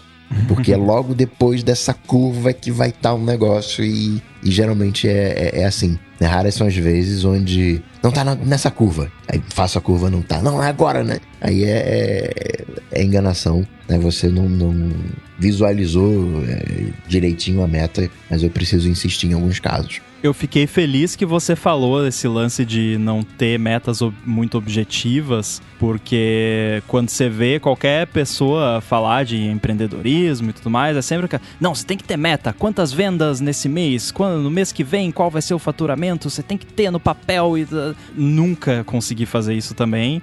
Se eu fizesse, provavelmente eu não ia atingir a meta e ia ficar deprimido quando visse que não atingiu. É, então, assim, eu sou bem assim como você falou também. Não, negócio assim, ah, pô, eu nunca tive uma meta assim, pô, eu quero vender X licenças do AirBuddy esse mês, ou X% mais que o mesmo mês do ano passado. Nunca fiz isso e, e tô vivo até hoje, então acho que tá, tudo bem. Eu, eu, tenho, assim, às vezes, um, uma aquela coisa assim, ah, se eu fizer atingir tal número, seja de vendas, de faturamento, não sei o que, vai estar tá bom para mim. E isso já rolou. Tipo, ano passado, quando eu lancei a, a, a 2.0, eu tinha na minha cabeça um número, ah, se eu conseguir vender esse número, eu vou ficar feliz. E vendeu, tipo, 10 vezes mais do que o, o número que eu ficaria feliz, então eu fiquei muito feliz. É, mas é, nunca assim, é um metas, metas, números, ah, né, que eu, eu sei que todo mundo que, que dá dica de empreendedorismo fala para fazer, mas nunca fiz. É, talvez isso funcione é, com você, Rambo, funciona comigo, que você sabe que se você investir tanto em propaganda, você vai vender tantas licenças de, de, de AirBuddy, de, de, né? vai faturar tanto com o Chip Studio. Então eu tenho esses números, né? Eu sei que se eu fizer injetar X de grana num, num determinado, uma determinada propaganda de um determinado curso, vai me voltar X vezes Y. Então, né, é, é uma formulinha ali que para mim tá, tá funcionando. Por esse mês aí preciso de, de, de de quanto aqui de XY? Tá, beleza. Então ter que precisar de X para fazer a, a, máquina girar, né? Dentro... Aí se torna uma profecia que se autorrealiza, é. né? eu, para manter a motivação, eu, eu já falei várias vezes aqui como eu sou uma criatura não só de hábitos, mas de tentar fazer todos os meus dias entrarem num ritmo que dê para cumprir, ser copiado e ser replicado precisamente. Todo dia eu gravo, começo a pegar as notícias do matinal no mesmo horário, passo o mesmo tempo fazendo, gravo na mesma hora, reviso na mesma hora, publico na mesma hora, é, acordo na mesma hora, tento ir dormir na mesma hora, mas é uma coisa que varia um pouquinho mais, um pouquinho menos. Mas para mim, motivação é não ter que pensar e ficar organizando como é que vai ser meu dia, porque eu, esse tempo eu uso fazendo as coisas. Então, eu tento ao máximo deixar os meus dias rigorosamente iguais para ficar bem entrando no menu de produção e fazer, porque eu gosto de fazer, não de pensar em fazer e ver como é que eu vou fazer, né? É, quanto mais tempo eu passo planejando o que eu tenho que fazer, menos tempo eu tenho que fazer e mais chato é o trabalho. Então, eu prefiro mão na massa. Por isso, inclusive, que eu fui um bom gerente de pessoas. Toda vez que tentaram me colocar em situações profissionais em que eu tinha que gerenciar pessoas, era inferno para as pessoas e para mim. Nunca deu certo. Eu prefiro sentar ali, abusando na cadeira e fazer, mão na massa. Então, é, como eu fico feliz fazendo, o que é um problema, porque eu sei que é, mão na massa, e é, já é um problema que eu enfrento hoje em dia, eu tenho que trabalhar todos os dias. E se for assim pro resto da vida, talvez lá na frente canse um pouco. Então seria mais bacana ter um outro jeito de, de rentabilizar isso, mas é, eu, eu, vejo a galera comentando é, é, esses, esses não sei, é, tudo bem que cada um tira a motivação de onde puder, de onde funciona melhor. Tem gente que se inspira muito nesses discursos de, form, de, de, de, formatura, de faculdade, próprio do Jobs, aquela coisa toda, aquelas ideias de, ah, puxa, goste do que você faz, você não vai trabalhar um dia na sua vida, vá atrás do seu sonho. Eu acho isso tão vazio e tão. não, não é vazio, eu acho isso. Eu acho isso meio desengenioso. Porque não, sonho não paga a conta do mercado, né? Ah, se você não, é, não ama o que você faz, está fazendo errado. Não, não, é por aí. Eu acho é, é, um outro, uma outra coisa que já está virando um clichê, que, mas da qual concordo, com a qual concordo também é o seguinte, né? Não é que você, se você gosta do que você faz, você vai trabalhar um dia da sua vida. Não, você vai trabalhar com muito amor e vai fazer muito mais, muito melhor porque você gosta do que você vai faz. Vai trabalhar muito mais, inclusive. É, ainda é trabalho, é isso, mas é, é, bom.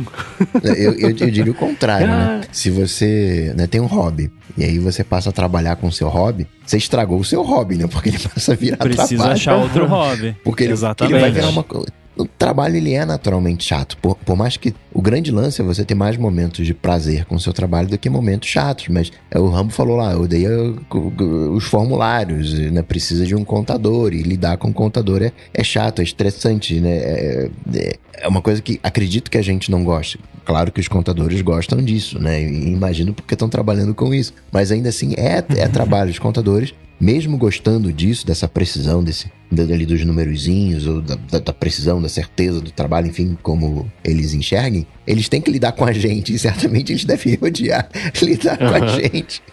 Então, trabalho é naturalmente isso. E é legal que você né, é, puxa essa coisa de. Meio que o que você está dizendo é que você não tem motivação, o que você tem são hábitos. E eu acho isso muito legal. Porque dentro dessas minhas. Não tem como você se manter sempre motivado. E eu tenho as minhas ondas né, de motivação e falta de motivação. E quando eu tenho a minha falta de motivação, que eu insisto um pouco mais para a coisa acontecer, é exatamente isso: é você ter é, é, é hábitos, né? A gente acredita muito em em, em, é, uma cultura que as, as, coisas são mágicas, que elas acontecem magicamente. Né? Tem aquela coisa de não, você tem que pensar naquilo que você quer, planejar direitinho para que a coisa vai acontecer. E isso que você falou de hábitos me lembra muito o Lao Tse. Lao Tse dizia que a gente tem que cuidar muito dos nossos pensamentos, né? Dos, dos nossos planos, dos nossos sonhos, porque os nossos pensamentos vão virar ações. E essas ações vão virar os nossos hábitos, que vão virar, se tornar o nosso caráter, que por sua vez vai eh, ser o nosso destino. Então, sim, tudo começa com um pensamento, mas não de uma maneira mágica. A gente vai transformando isso em hábito no dia a dia, a gente vai transformando. Não, não tem jeito.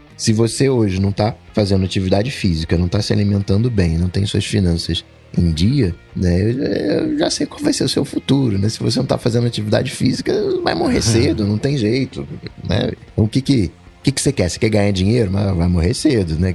Então, tentar equilibrar isso aí de, de, de, de alguma maneira. O legal de, de quem trabalha com um ramo mais criativo ou, ou, baseado em projetos, acho que principalmente, por exemplo, pegando no meu caso, eu não. Tem muita coisa que eu preciso fazer e não necessariamente existe uma ordem pré-definida que, ah, eu preciso fazer isso para depois fazer isso. Às vezes tem, né? Ah, eu tenho que implementar isso aqui porque essa outra coisa depende disso. Acontece. Mas tem muitas coisas que às vezes, né? Você olha ali na minha lista de das coisas que eu tenho lá no GitHub para fazer para esse update do AirBuddy. Ah, isso aqui precisa disso aqui, então tenho que fazer isso aqui antes disso aqui. Mas aí, pô, tô de saco cheio já de fazer isso aqui, deixa eu, né, tipo, que eu falei com o John um tempo atrás no Stack Trace que eu tava meio já cansado porque eu tava mexendo muito com coisa só de dados de baixo nível, aquela coisa mais burocrática da programação que, ó, é, ó eu amo programar, mas é chato. É, tem a parte chata também, mas tem que fazer, né? Então, aí o que que eu faço? Eu, eu eu como uma sobremesa, né? Eu, procuro ali, ah, o que, que tem aqui que, que, que, é divertido, que eu acho divertido? Ah, tem que mexer ali naquela telinha ali, botar uma animaçãozinha, que é uma coisa que eu gosto. Ah, vou fazer isso aqui. Aí, né, é como se fosse uma sobremesa, um docinho ali pra tirar o amargo, né, do, do da parte uhum. chata e aí depois, ah, pronto, agora descansei um pouco, agora posso voltar para fazer um pouco mais da parte chata. É, para quem trabalha com coisas que são baseadas em projetos e que principalmente não tem que seguir uma ordem estrita da, das tarefas, é, é bom também colocar essas sobremesas, né, esses doces no, no meio ali do, do negócio, uhum. para você também não ficar né, tão cansado de fazer a parte chata. Muito bem, chegou aqui a hora do Alô ADT, que é a parte que você que escuta aqui o ADT. Se você quer tirar uma dúvida, ter uma pergunta, quer saber o que a gente acha sobre alguma coisa, manda no Twitter com a hashtag AlôADT que te pinça algumas para responder aqui ao final do episódio. Foi isso que o Mailson Dantas fez, mas antes de falar sobre ele, deixa eu falar aqui sobre a Veru, que está patrocinando mais uma vez aqui o ADT. A Veru é um serviço de assinatura de cafés especiais, uma oferta bem bacana. Inclusive, ó, aqui, ó, ó Tô tomando agora o café deles. E é uma coisa que eu estaria fazendo se não fosse patrocinadores também. Aliás, por isso que eles chegaram até aqui. Qual é o é, café Veru... dessa que você recebeu esse mês aí? Eu recebi um maravilhoso. É uma pena que eu não tô com o um pacote aqui para falar qual é. Mas é, foi o melhor até agora. Todos foram ótimos. Eu tô no terceiro. Mas esse desse mês, especialmente, é delicioso. Eu ia comentar a mesma coisa. Paulo Teixeira, é muito gostoso esse café. A gente comentou na semana passada que ia fazer o review, é muito bom. É um dos muito mais. Gostoso. Eu tô assim, já faz mais tempo. É um dos mais gostosos que eles já mandaram. E, e para quem não conhece, é o seguinte: eles, a Veru procura por pequenos produtores né, de cafés especiais aqui por todo o Brasil e manda para quem assina com eles uma vez por mês, sempre junto o café de uma surpresinha gastronômica, uma coisinha ali para você comer junto que, que orna bem, que harmoniza bem com o café. Então já teve queijo desidratado, teve goiabada, teve chocolate também, chocolate mais amargo, mais doce, leite, mais cacau. Esse mês é uma cocada também, que é uma coisa interessante para você poder é, fazer harmonizar ali com café. E o mais bacana é que você, na sua assinatura, escolhe quanto café você quer receber e como. Você pode escolher, por exemplo, o grão torrado, você pode escolher para receber o grão torrado como eu recebo para poder moer na hora. É, você pode escolher já em pó, se você não tiver moedor de café em casa. Pode receber em cápsula para usar na sua máquina de expresso também. Você pode escolher se você quer ele mais torrado, se você quer terra mais clara, quantidade. Você pode combinar as coisas. O Rambo receber, por exemplo, é, grão e, e, e, a cápsula, né? Exato. É, eu recebo o grão com a torra mais clara e mais escura, então dá para você combinar como você quiser. E o mais bacana é que você tem total controle sobre a sua assinatura. Os cafés aí também com uma explicação sobre como é que é o café, quem é o produtor, a pontuação, atitude, variedade. Sempre um, um vem um, um, um encartezinho para você aprender alguma coisa também é, sobre café. Tem, teve um recente que foi bem bacana sobre acidez de café, que foi legal, aprendi bastante lá com eles. E a oferta especial aqui para os ouvintes do ADT é o seguinte: se você assinar pelo link veru.café/adt, é V-E V-E-R-O-O, com dois Os, então V-E-R-O-O ponto café barra ADT, você ganha 15 reais de desconto no seu primeiro pedido, na sua primeira mensalidade, no fim das contas. Com esse desconto, digo sem medo de errar, especialmente nesse mês, vai ser muito difícil achar um café tão gostoso por um preço tão barato para receber em casa e ainda por cima com uma surpresinha e aprender mais sobre café para ficar mais chato aqui, que nem a gente é, é, costuma brincar que a gente é. Então, mais uma vez, acessa lá veru.café barra ADT e ganha 15 reais de desconto na sua primeira assinatura. E pensa, por exemplo, se você não toma café, dá de presente de Natal para alguém. Ó que bacana, ó que ideia legal, acabei de dar para todo mundo aqui. Então acessa lá, veru.café barra ADT. Muitíssimo obrigado a Veru pelo patrocínio contínuo aqui da área de transferência. Valeu, Veru. Obrigado, Veru. Inclusive, tomar um café de manhã é um bom motivador para mim. Aham. Sem dúvida alguma. Vamos lá, o Mailson Dantas quer saber o seguinte: ele falou que o Rambo comentou que o MacBook Air M1 dele não esquenta, mas ele não tem experiência dessa experiência também com o MacBook dele. Ele falou que é fotógrafo e comprou um MacBook Air com M1 para editar fotos em full load ali no Lightroom e falou que ele bate 75 graus quando tá queima tudo que tá em volta ali. Ele falou assim: alguém tem alguma dica? e aí? Ah, eu vou falar uma palavra só, né? Adobe. É. é, então, assim, é claro que eu também não, não sei se de repente, quando ele fala que edita fotos, de repente ele está editando as fotos durante algum trabalho, alguma coisa assim, num lugar que não tem ar-condicionado, né? A minha experiência de uso dele é, em grande parte, em ar-condicionado, o que dá uma ajudinha ali, né? Pra ele não esquentar tanto. Mas eu tô sempre. Eu, eu instalei um, um, app aqui que é até bem bacana. Eu só esqueci o nome dele, né? O que é uma pena. Ah. É, chama, é, chama Sensei. Sensei. É, eu instalei ele aqui e ele fica mostrando ali a quantidade de CPU e, e RAM na barra de menus e a temperatura e tal. E é muito assim, é raríssimo eu ver, mesmo usando Xcode, compilando projeto pesado e tudo, é raríssimo a CPU passar de tipo 60% de, de uso do, de, total de todos os núcleos. Então, para mim, é o Lightroom que tá fazendo alguma coisa errada, né? Fora que a Adobe instala um monte de porcaria em, em background.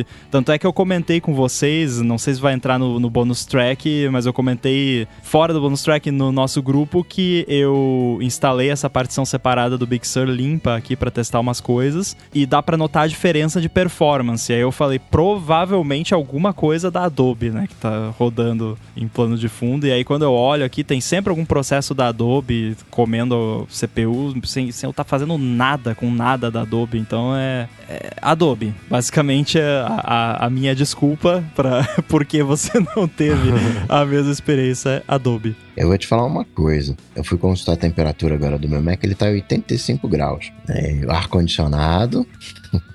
E qual é o Mac? Isso é um 16 polegadas 2019. Ah, não, mas é, esse aí é um aquecedor, não é um computador. Sim, não, só, pra, só como referência, ou seja, 75 graus, né, entre aspas, né, tá, tá, muito bom. Mas acredito que a temperatura dele deveria estar mais próxima de, sei lá, uns 50, é bem no, no palpite, mas oh. eu, tá quanto aí agora? Meu Mac Mini, tá? Estamos gravando no Google Chrome, tô usando o Camel a, pra ter a câmera do iPhone aqui na live, tô gravando QuickTime, tô com Xcode aberto, Safari, e-mail, uma porrada de aba e coisa. Tá em 33 graus. É, o, a ventoinha tá na velocidade mínima dela, que é 1700 e 20% de RAM e a CPU, o gráfico tá bem lá embaixo, deve estar tá, tipo uns 20%. Eu não sei quão, quão pesado é o, esse editar fotos em, no Lightroom em full load. Talvez o, o Mendes tenha mais informação, mas nos testes que eu fiz com a 1, mesmo renderizando o vídeo, ele raramente virava ali em cima de, de, de 60, 70. Ficava sempre, sempre abaixo disso. É, vale observar se não tem algum processo ali comendo CPU que não devia, né? Às vezes não é nem o Lightroom, né, que, que tá causando, mas pode ter algum processo em background ali, eu não sei, é, eu sei que no Monterey rolaram alguns problemas assim com o processo do Spotlight, que tava comendo 100% de CPU em background. É, provavelmente ele já fez a, essa verificação, né, mas não custa lembrar aí se alguém tiver tendo algum problema parecido, às vezes tem alguma coisa lá e, e no M1 isso complicou porque no Mac Intel você sabia que tinha alguma coisa porque você ouvia a ventoinha disparar. Mas no, no M1 isso não acontece, né? E no MacBook era impossível porque não tem ventoinha, a não ser que você instale o FanFan. Né? Talvez seja um bom jeito de, de debugar, né? Mas então, é, dá uma olhada. Às vezes também tem alguma coisa comendo ali processamento que você nem sabe. É, eu olhei aqui. Ah, o, o Coca falou, talvez eu saiba. É, light, é, o, o Rambo deu a resposta, é Lightroom. Nada, a Adobe é, é, é, assim como o Chrome ele almoça e janta memória RAM, a Adobe também não é muito preocupada em, em poupar recursos dos computadores onde ela roda. Ela instala um monte de porcaria mesmo. Se você abrir o Activity Monitor, vai, lá, tá, vai ter o, o, Creative Cloud X Server, vai ter o, o, Core Sync. Ela, ela, adora instalar coisas e fazer. Né? Não é muito preocupada com isso. É, o, ah, inclusive, aqui acompanhando ao vivo o episódio, o Rafael Françoso falou que quando ele exporta muitas fotos no Lightroom, o Mac M1 também dele é, falou que esquenta bastante. Se vocês compararem as temperaturas aqui, eu, eu dei o comando aqui no, no terminal rapidinho. O meu Mac, só com o Safari e o, e o Chrome abertos e o QuickTime, né? É 70 graus de temperatura. Então, Nossa. mas não é M1, né? O Intel, ele sempre foi quente e dá calor. Tô trancado aqui no quarto. Tem um cobertor atrás do Mac aqui para poder isolar um pouquinho o som, o travesseiro do outro lado. É, tá tranquilo então, até. Tem isso também.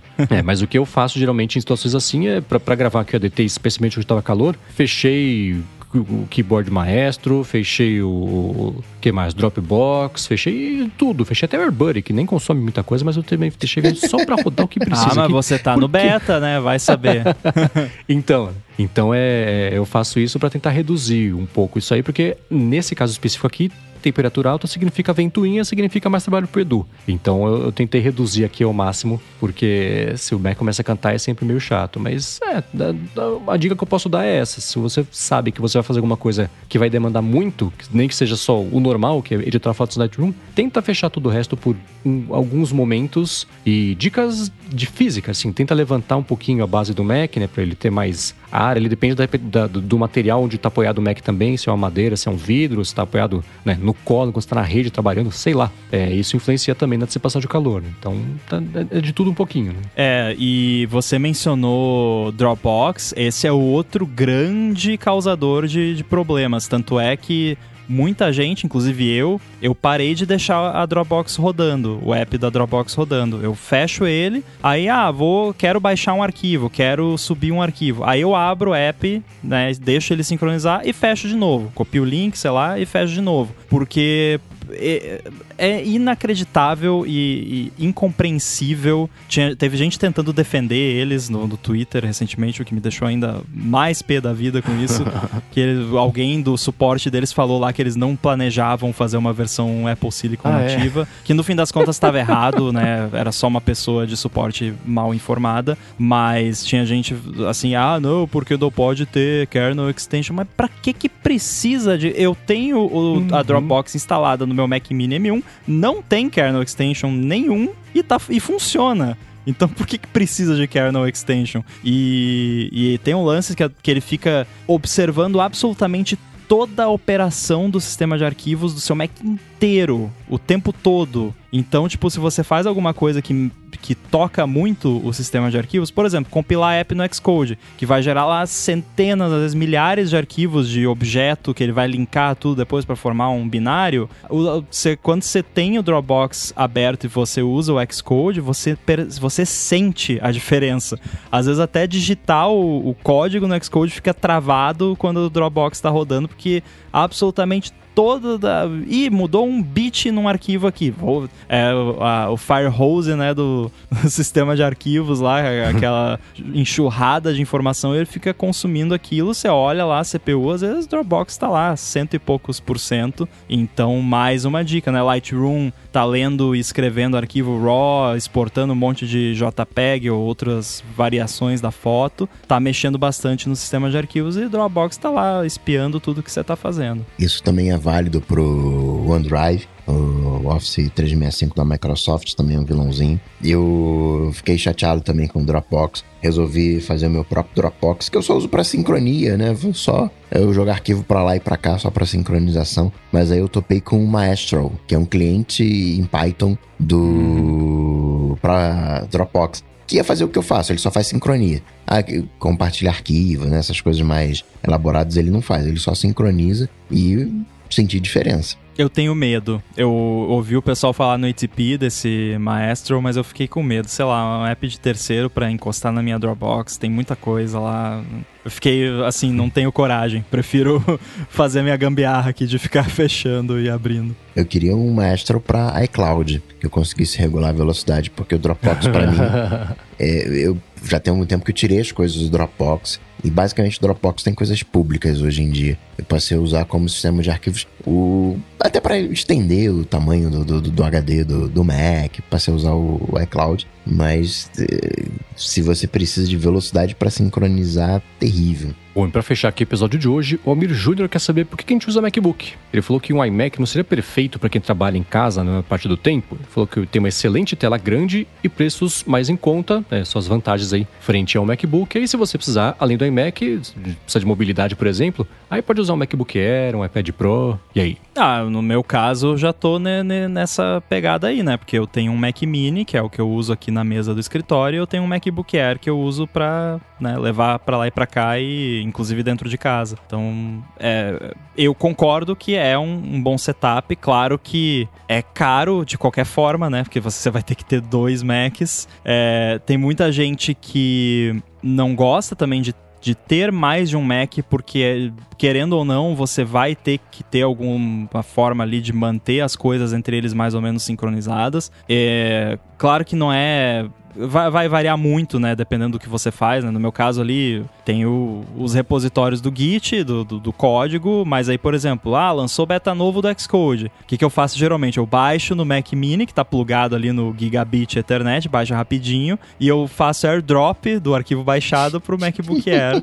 que, por incrível que pareça, eu já fiz várias vezes airdrop do Xcode, que é tipo 12 GB, e, e vai, e não demora. É, Claro que eu acho que depende do seu Wi-Fi e tudo mais, mas enfim. É, e aí, outras coisas. Ah, o arquivo .ssh config, o, o profile do, do ZSH lá, do terminal e tal, essas coisinhas assim. É, cores de temas do editor do Xcode, que é uma coisa que de vez em quando eu dou uma mexida lá, ah, muda a corzinha disso aqui, aumenta a fonte, não sei, aí eu tenho que ficar copiando, fazendo airdrop. Então eu uso muito airdrop para isso. Então, por conta disso, muita gente opta por ter só um Mac. E se você vai ter só um Mac e você precisa de mobilidade, mesmo que seja de vez em quando, é melhor você ter um Mac móvel, né? E o iPad, infelizmente, ainda não atende todo mundo, principalmente no meu caso que, que né, preciso desenvolver meus apps na, on the go, né? De repente, daqui a um tempo, o Playgrounds vai, vai suprir essa necessidade, né? Veremos, mas, mas sim, eu, assim, eu concordo. No, no meu caso aqui, funciona perfeitamente e muito provavelmente quando a Apple lançar um, um iMac Pro, M1 Max, M, M2, alguma coisa assim, muito provavelmente vou comprar e vou substituir o Mac Mini por ele, porque aí resolve a treta do monitor, né? Que aí já vem o monitor de brinde lá. Não, você compra o monitor e vem o Mac de brinde, né? grudado atrás. Aí você resolve esse problema, mas é, no meu caso, sim, eu tenho os dois e, e funciona. Eu concordo que Mac ele é perfeito para quem trabalha em casa. para quem trabalha em casa na maior parte do tempo, não, acho que é perfeito. Porque não é mais barato. O Mac, você vai comprar o um Mac, falando de preço Brasil, você vai pagar 17 mil. Precisou de mobilidade? Se refere ao iMac. O iMac. Né? O MacBook Air tá 13. Então você gastou 30 e o MacBook Pro tá saindo por 26, eu acho, 27 que seja. Então o MacBook ele é 10% mais barato olhando por essa ótica. Então, e eu prefiro ter um Mac só para não ter sincronismo, para não de repente estar tá numa reunião com, com alguém lá, não sei o quê. Vamos fazer assim, cara, eu não posso fazer porque eu não tenho um negócio aqui né, detado no, no. Eu acho isso bem. É, e no seu caso ainda, você que é o, o, louco das automações, aí manter tudo isso em dia nos dois Macs seria bem chato também. Não, não, eu, eu, coloco tudo num Dropbox, sincronizo num Dropbox, né? Até facilitaria. Mas eu não quero ter, ter, ter, essa dúvida. Eu sei que tudo aquilo que eu preciso eh, tá no meu Mac. Então, né, no meu MacBook. Então eu coloco o MacBook debaixo do braço, tô pronto para enfrentar o mundo. Vem, mundo, tô, tô, tô, tô armado. Agora, se eu Inclusive, eu vou revelar aqui, se alguém quiser roubar, fique à vontade, porque é uma coisa a menos que eu preciso fazer. Mas eu uhum. tenho aqui nas minhas ideias de apps um app para Mac para sincronizar essas coisinhas que eu falei, tipo, Tem. os ícones do dock, o tamanho do dock, uh, a velocidade do trackpad, essas miudezas que você ajusta num e aí você vai pro outro e não tá daquele jeito aí você fica nervoso. É, essas coisinhas aí vai ser o Faniquito Buddy, alguma coisa assim, né? Só pra, tipo, sincronizar essas besteirinhas que é, é fácil de você copiar de um pro outro se você quiser, mas enche o saco depois de você fazer isso pela décima vez. Era legal o Mac há 10 anos atrás, quando você reinstalava, né? É, ele voltava com as suas configurações do jeito que elas eram. E aí, quando veio o advento do iCloud e essa tendência em usar iCloud para salvar as coisas, virou uma bagunça, né? E você perdeu essa, essas referências. Eu acho sensacional. Tem algumas coisinhas, eu tenho um script tipo, para algumas coisinhas, que aí eu rodo e fica do, do, do meu jeitão mas não é sincronizado. Se eu mudo meu jeito, né, é só um, um, um startup, assim, só para dar um, um, boot. Mas é um aplicativozinho bacana. E de novo, se alguém quiser roubar a ideia aí, quiser lançar, manda o link pra gente. Que aí eu não preciso fazer. Faz o seguinte, lança um, um NFT dessa ideia, que aí você pega 30% das vendas. Pô, aí não vai sobrar nada, a Apple já vai comer 30%.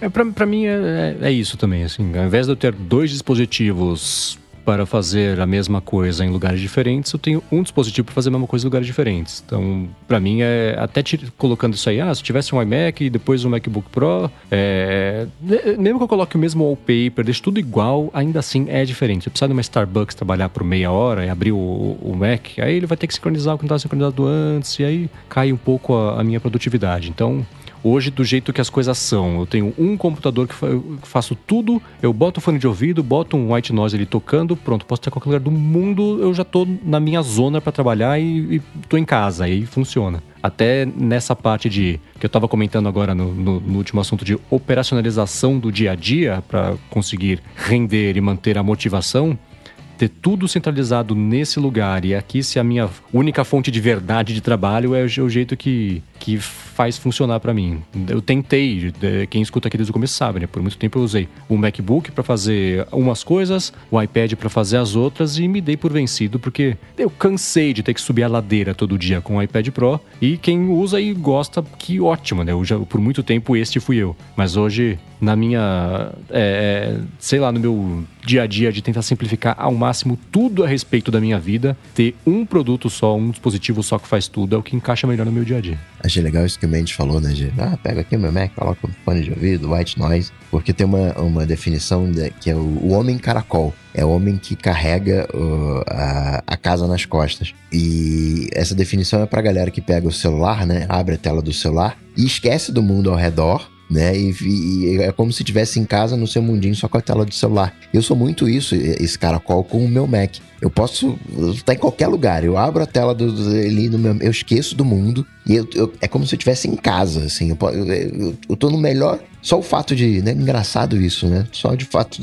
tá ali o tecladinho uhum. e tal, não sei o que, eu já tô no meu mundo, já já qualquer lugar do mundo virou minha casa. É, e, e, eu vendo, eu usei lá a ferramentinha para ver as, o, o, rewind do Apple Music, que, aquela coisa meio que a Apple fez. Pelo segundo ano consecutivo, a minha música mais escutada do ano foi Uma Hora de Motor de Avião, que é o que eu escuto quase todo dia para trabalhar. Então, mais do que as músicas mesmo, os artistas, não. O meu foi Electric Dreams White Noise. E aí, quando você tá viajando de avião, você pede para cancelar o ruído. Não, mas eu, no avião eu ponho o, o, o motor do avião no avião.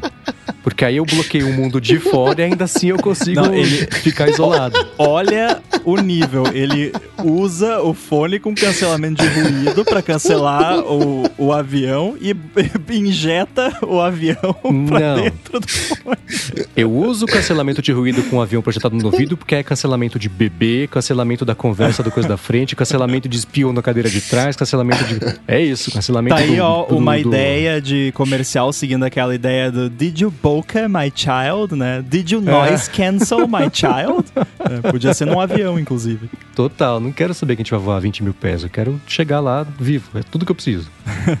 Muito bem, se você quiser encontrar os links aqui do que a gente comentou ao longo do episódio, entra no área de transferência.com.br ou dá mais pela aqui nas notas do episódio. Quero agradecer, como sempre, Eduardo Garcia aqui pela edição do podcast, aos nossos apoiadores que estão lá no apoia.se barra área de transferência e picpay.me barra área de transferência e também pelo patrocínio da Veru e da Nuvem Shop. Para falar com vocês, como é que faz, galera? Me segue lá no Twitter, arroba underline inside. O meu blog lá no UOL está agora em pausa para as festas, mas volta em janeiro, então segue lá no Tilt. E no Instagram eu sou Guilherme Rambo 2. Valeu. Para falar comigo, pode ir lá no Instagram, arroba coca.tech, manda uma DM e também lá no Google Bate Coca Tech que a gente se encontra. Boa, eu sou o MVC Mendes no Twitter, no Instagram também, apesar de usar menos. Ah, vai lá no Twitter que eu tô sempre lá. É, apresento também Loop Matinal, podcast diário de segunda a sexta do Loop Infinito e escrevo todo sábado com Pirativa no updated.pt. E é isso aí. Tudo dito e posto, a gente volta na semana que vem. Valeu. Valeu. Tchau, tchau.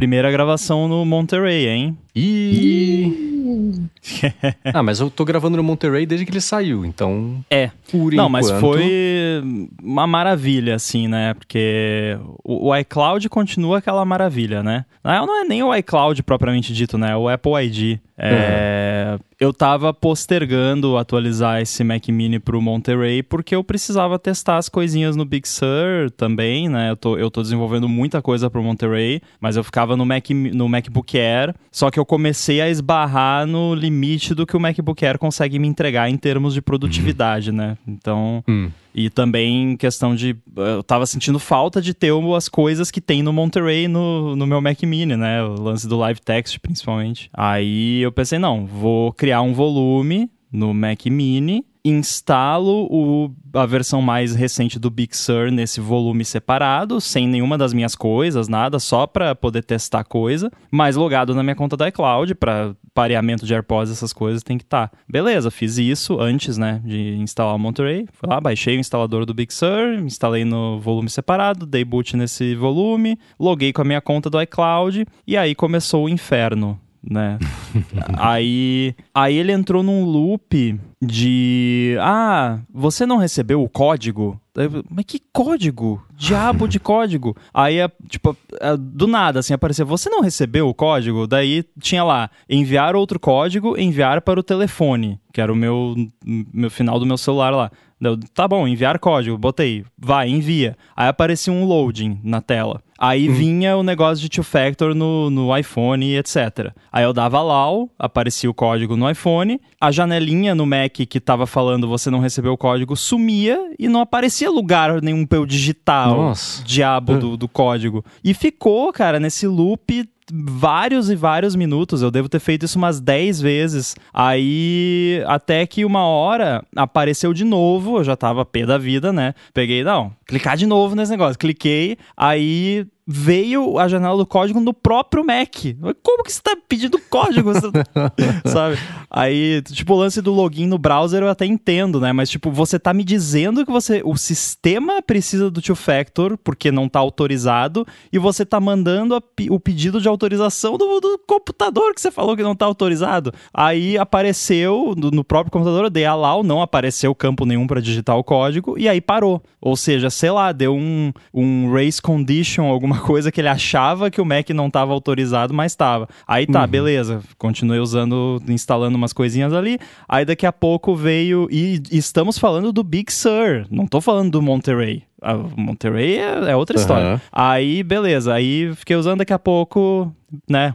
Atualize as configurações do seu Apple ID pronto, né? Quando eu vejo essa mensagem, eu já reviro os olhos. Aí abri lá no System Preferences aí. Digita o código de desbloqueio do seu iPhone. Que até eu contei para vocês que eu tive que pegar o iPhone e digitar, uhum. porque eu não sabia digitar o código do iPhone no teclado do Mac. Uh, pura memória muscular. Beleza. Fui lá, ensaiei no iPhone, aí aprendi como é que era, digitei no, no Mac. Aí, beleza. Ah, digita o código do seu Mac não sei das quantas. Eu digitei o código do Mac não sei das quantas. Esse eu sabia digitar no teclado. Aí tá, ficou carregando um pouquinho, aí pronto, parou, assumiu tudo, ficou tudo normal. Beleza, maravilha. Continuei usando tal. Aí de noite, isso era de tarde, aí eu deixei quieto aqui, eu deixei rodando aquele teste que eu comentei com você ontem, que precisava ficar uhum. várias horas. Deixei rodando, fui, continuei trabalhando no MacBook Air. Aí de noite eu voltei, botei de volta na minha instalação principal do Big Sur e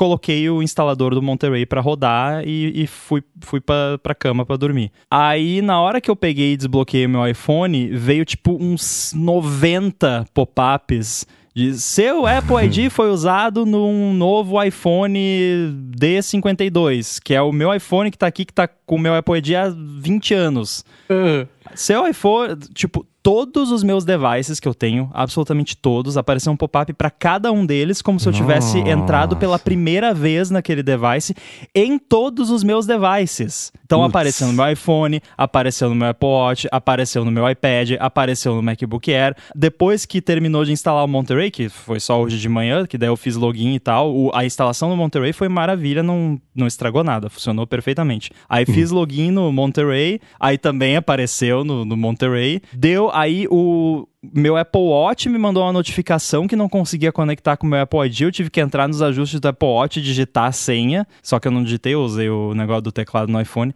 Ah, ou seja, isso tudo porque eu cometi o crime hediondo de criar um volume separado no meu computador e instalar a versão mais recente e estável do sistema do ano passado, que deveria, tipo, tá tudo perfeito, né? Ah, esse é o iCloud. É, existe há 15 anos, há 15 anos tá quebrado com essas coisinhas, né? Ou coisonas. Isso de começar a aparecer os alertas em todos os aparelhos Ainda mais sendo alarme, não alarme falso, mas ainda assim. É, foi alarme falso, no fim das contas, né? Sim, porque apareceu é, alerta de devices que eu já tinha. Tipo. Uhum. E outra coisa, quando eu fiz login nessa instalação do Big Sur, é o mesmo computador, é a mesma máquina. O, o, a Apple sabe o serial number do Mac, sabe? Então não é um login num computador novo, é um login do mesmo uhum. computador. Tanto é que quando eu fui configurar lá, durante ainda o, o setup inicial do, do macOS, ele até me avisou: ó, oh, uh, você não vai poder configurar o Find My porque ele já está configurado com outra conta nesse computador. Então, mesmo em outra partição, ele sabe que, né? O Find My já está uhum. configurado. Então, quer dizer, ele sabe. então, é alguma coisa muito errada. Nesse... Eu acho uhum. que isso é o que acontece quando o pessoal de segurança vence o argumento contra o pessoal de UX. Né? Uhum, Só pode ser. Certeza, é. Porque a experiência é horrível. O que acontecia muito comigo era aquele negócio de, do balão do iMessage. Ah, agora o seu iPhone número 11, 9, não sei lá, tá usando o iMessage. Eu falei, sim, ele sempre esteve usando o iMessage. Jura? Esse é o telefone que eu tenho desde que eu tive meu primeiro salário na vida. Ele tá ah, usando o iMessage desde sempre. Teve Aí aparece no Mac, também. no iPad, no outro Mac. Apareceu isso também. Alguns daqueles alertas eram isso. Outros eram uhum. sua conta foi usada no novo device. E outro era, você deseja usar o número tal, tal, tal no iMessage, é, então. que é o então. número que tá no meu outro iPhone, que eu não uso no iMessage. Tipo, eu já falei que não, um milhão de vezes. A outra coisa que aconteceu, todo, todos os meus contatos do iMessage que compartilham a, o, o, perfil lá do iMessage com a fotinha e tal, apareceu como se tivesse foto nova para atualizar. Ah, putz. Todos. Então todo Isso chat é que eu pentelha, entro. né? É. Tinha que ter um, um, ajuste assim, trocou a foto, aceita. Não me pergunta se eu quero trocar, se não quero, tanto faz. Né? Tá, aceita, beleza. Não, mas a pessoa vai colocar Sam no, no profile picture. Aí você precisa rever quem são seus amigos. Exatamente. O que eu mais acho chato do iCloud quando, quando você usa os arquivos é que ele demora para sincronizar. Ele espera ter um, tudo na CNTP, você não tá usando banda para conseguir. Ah, tá, legal, você não tá usando banda, então vou usar um pouquinho agora, tá? Hum, e demora horas para sincronizar. Nossa, aconteceu uma coisa muito engraçada. Eu, eu, até capturei tudo, mas eu tava tão ocupado que eu não. Eu queria ter feito um tweet engraçadinho, mas não, não deu tempo. É, eu quando eu troquei pro iPhone 13 Pro, eu a, a, tinha habilitado mensagens no iCloud e tal. Aí beleza, depois que finalizou o setup e tudo, ficou aparecendo lá, mesmo eu tendo feito backup e criptografado e tudo mais. Apareceu lá, ah, estamos, né, baixando suas mensagens do, do iCloud, lá no Messages, né, lá embaixo. Aí foi engraçado, foi no dia, acho que eu configurei ele de noite, eu pluguei ele no, no carregador antes de dormir, e aí fui olhar, fui responder alguma mensagem, dar boa noite para alguém, sei lá, e aí tava aparecendo lá, é, a sincronização está pausada vamos voltar quando o iPhone estiver conectado na energia e conectado no Wi-Fi. Ele estava conectado na energia com quase 100% de bateria e estava conectado no Wi-Fi. Mas beleza, deixa, deixa quieto. Aí ficou por vários dias assim. Aí eu, eu abria, tava sempre falando ah, vamos continuar quando estiver conectado no Wi-Fi. Aí um dia, eu não lembro exatamente o contexto, mas eu lembro que o iPhone não estava plugado na energia, tava, a bateria estava abaixo de 40%, estava 30 e poucos, 20 e poucos, e eu tinha ligado o modo de economia de energia. Abri o iMessage, o que que tava lá? Estamos sincronizando as suas mensagens. Ah! ah, vá! né? Tipo, não, vou esperar aqui você plugar no, no carregador, aí quando eu tá no modo economia de energia, opa, agora é a hora, eu acho que alguém inverteu uhum. o if, né? é, uma coisa que parou é o negócio dele receber as notificações todas, das mensagens todas que chegaram enquanto você estava com o aparelho em sleep, seja o Mac, seja o iPad, seja o iPhone. iPhone não, né? Mas o Mac e iPad, principalmente, sempre era assim. Passava, sei lá, dois dias sem usar o iPad, ligava o iPad e começava a chegar as notificações. Sim, eu participei dessa conversa. Tem essas uhum. mensagens porque eu era a contrapartida. Já li todas elas. Não precisa me notificar com cada uma. Isso pra rolou viagem no tempo das conversas. Mas resolveu, né? Rolou no... nos betas do iOS 15 e do WatchOS 8 para mim. Principalmente no Apple Watch. Eu acordava, colocava... Tipo, eu uso um Apple Watch durante o dia e outro para dormir. Aí hum. eu acordava, tirava o Apple Watch de dormir, colocava o, outro Apple Watch e aí começava a vir todas as mensagens que tinham vindo desde que eu troquei de Apple Watch no dia anterior. E isso me dava vontade de jogar o Apple Watch pela janela, que é irritante. Uhum. Você acabou de acordar, fica aquela coisa ansiedade pipocando, nossa. Sim. Tanto é que hoje em dia eu acordo, eu já. Talvez até por isso que eu criei esse hábito, mas eu acordo, o iPhone tá no modo sleep, eu tiro do modo sleep e boto no modo não perturbe. Imediatamente. Uhum. Aí, uma horinha depois, depois que eu já tomei meu café, já acordei, aí já eu dá tiro. Pra aceitar o mundo é. exterior. Exatamente. Eu não, eu não sou desses, assim, de acordar e já, já ir direto pro celular. Eu acho muito ruim isso. É, depende do dia, né?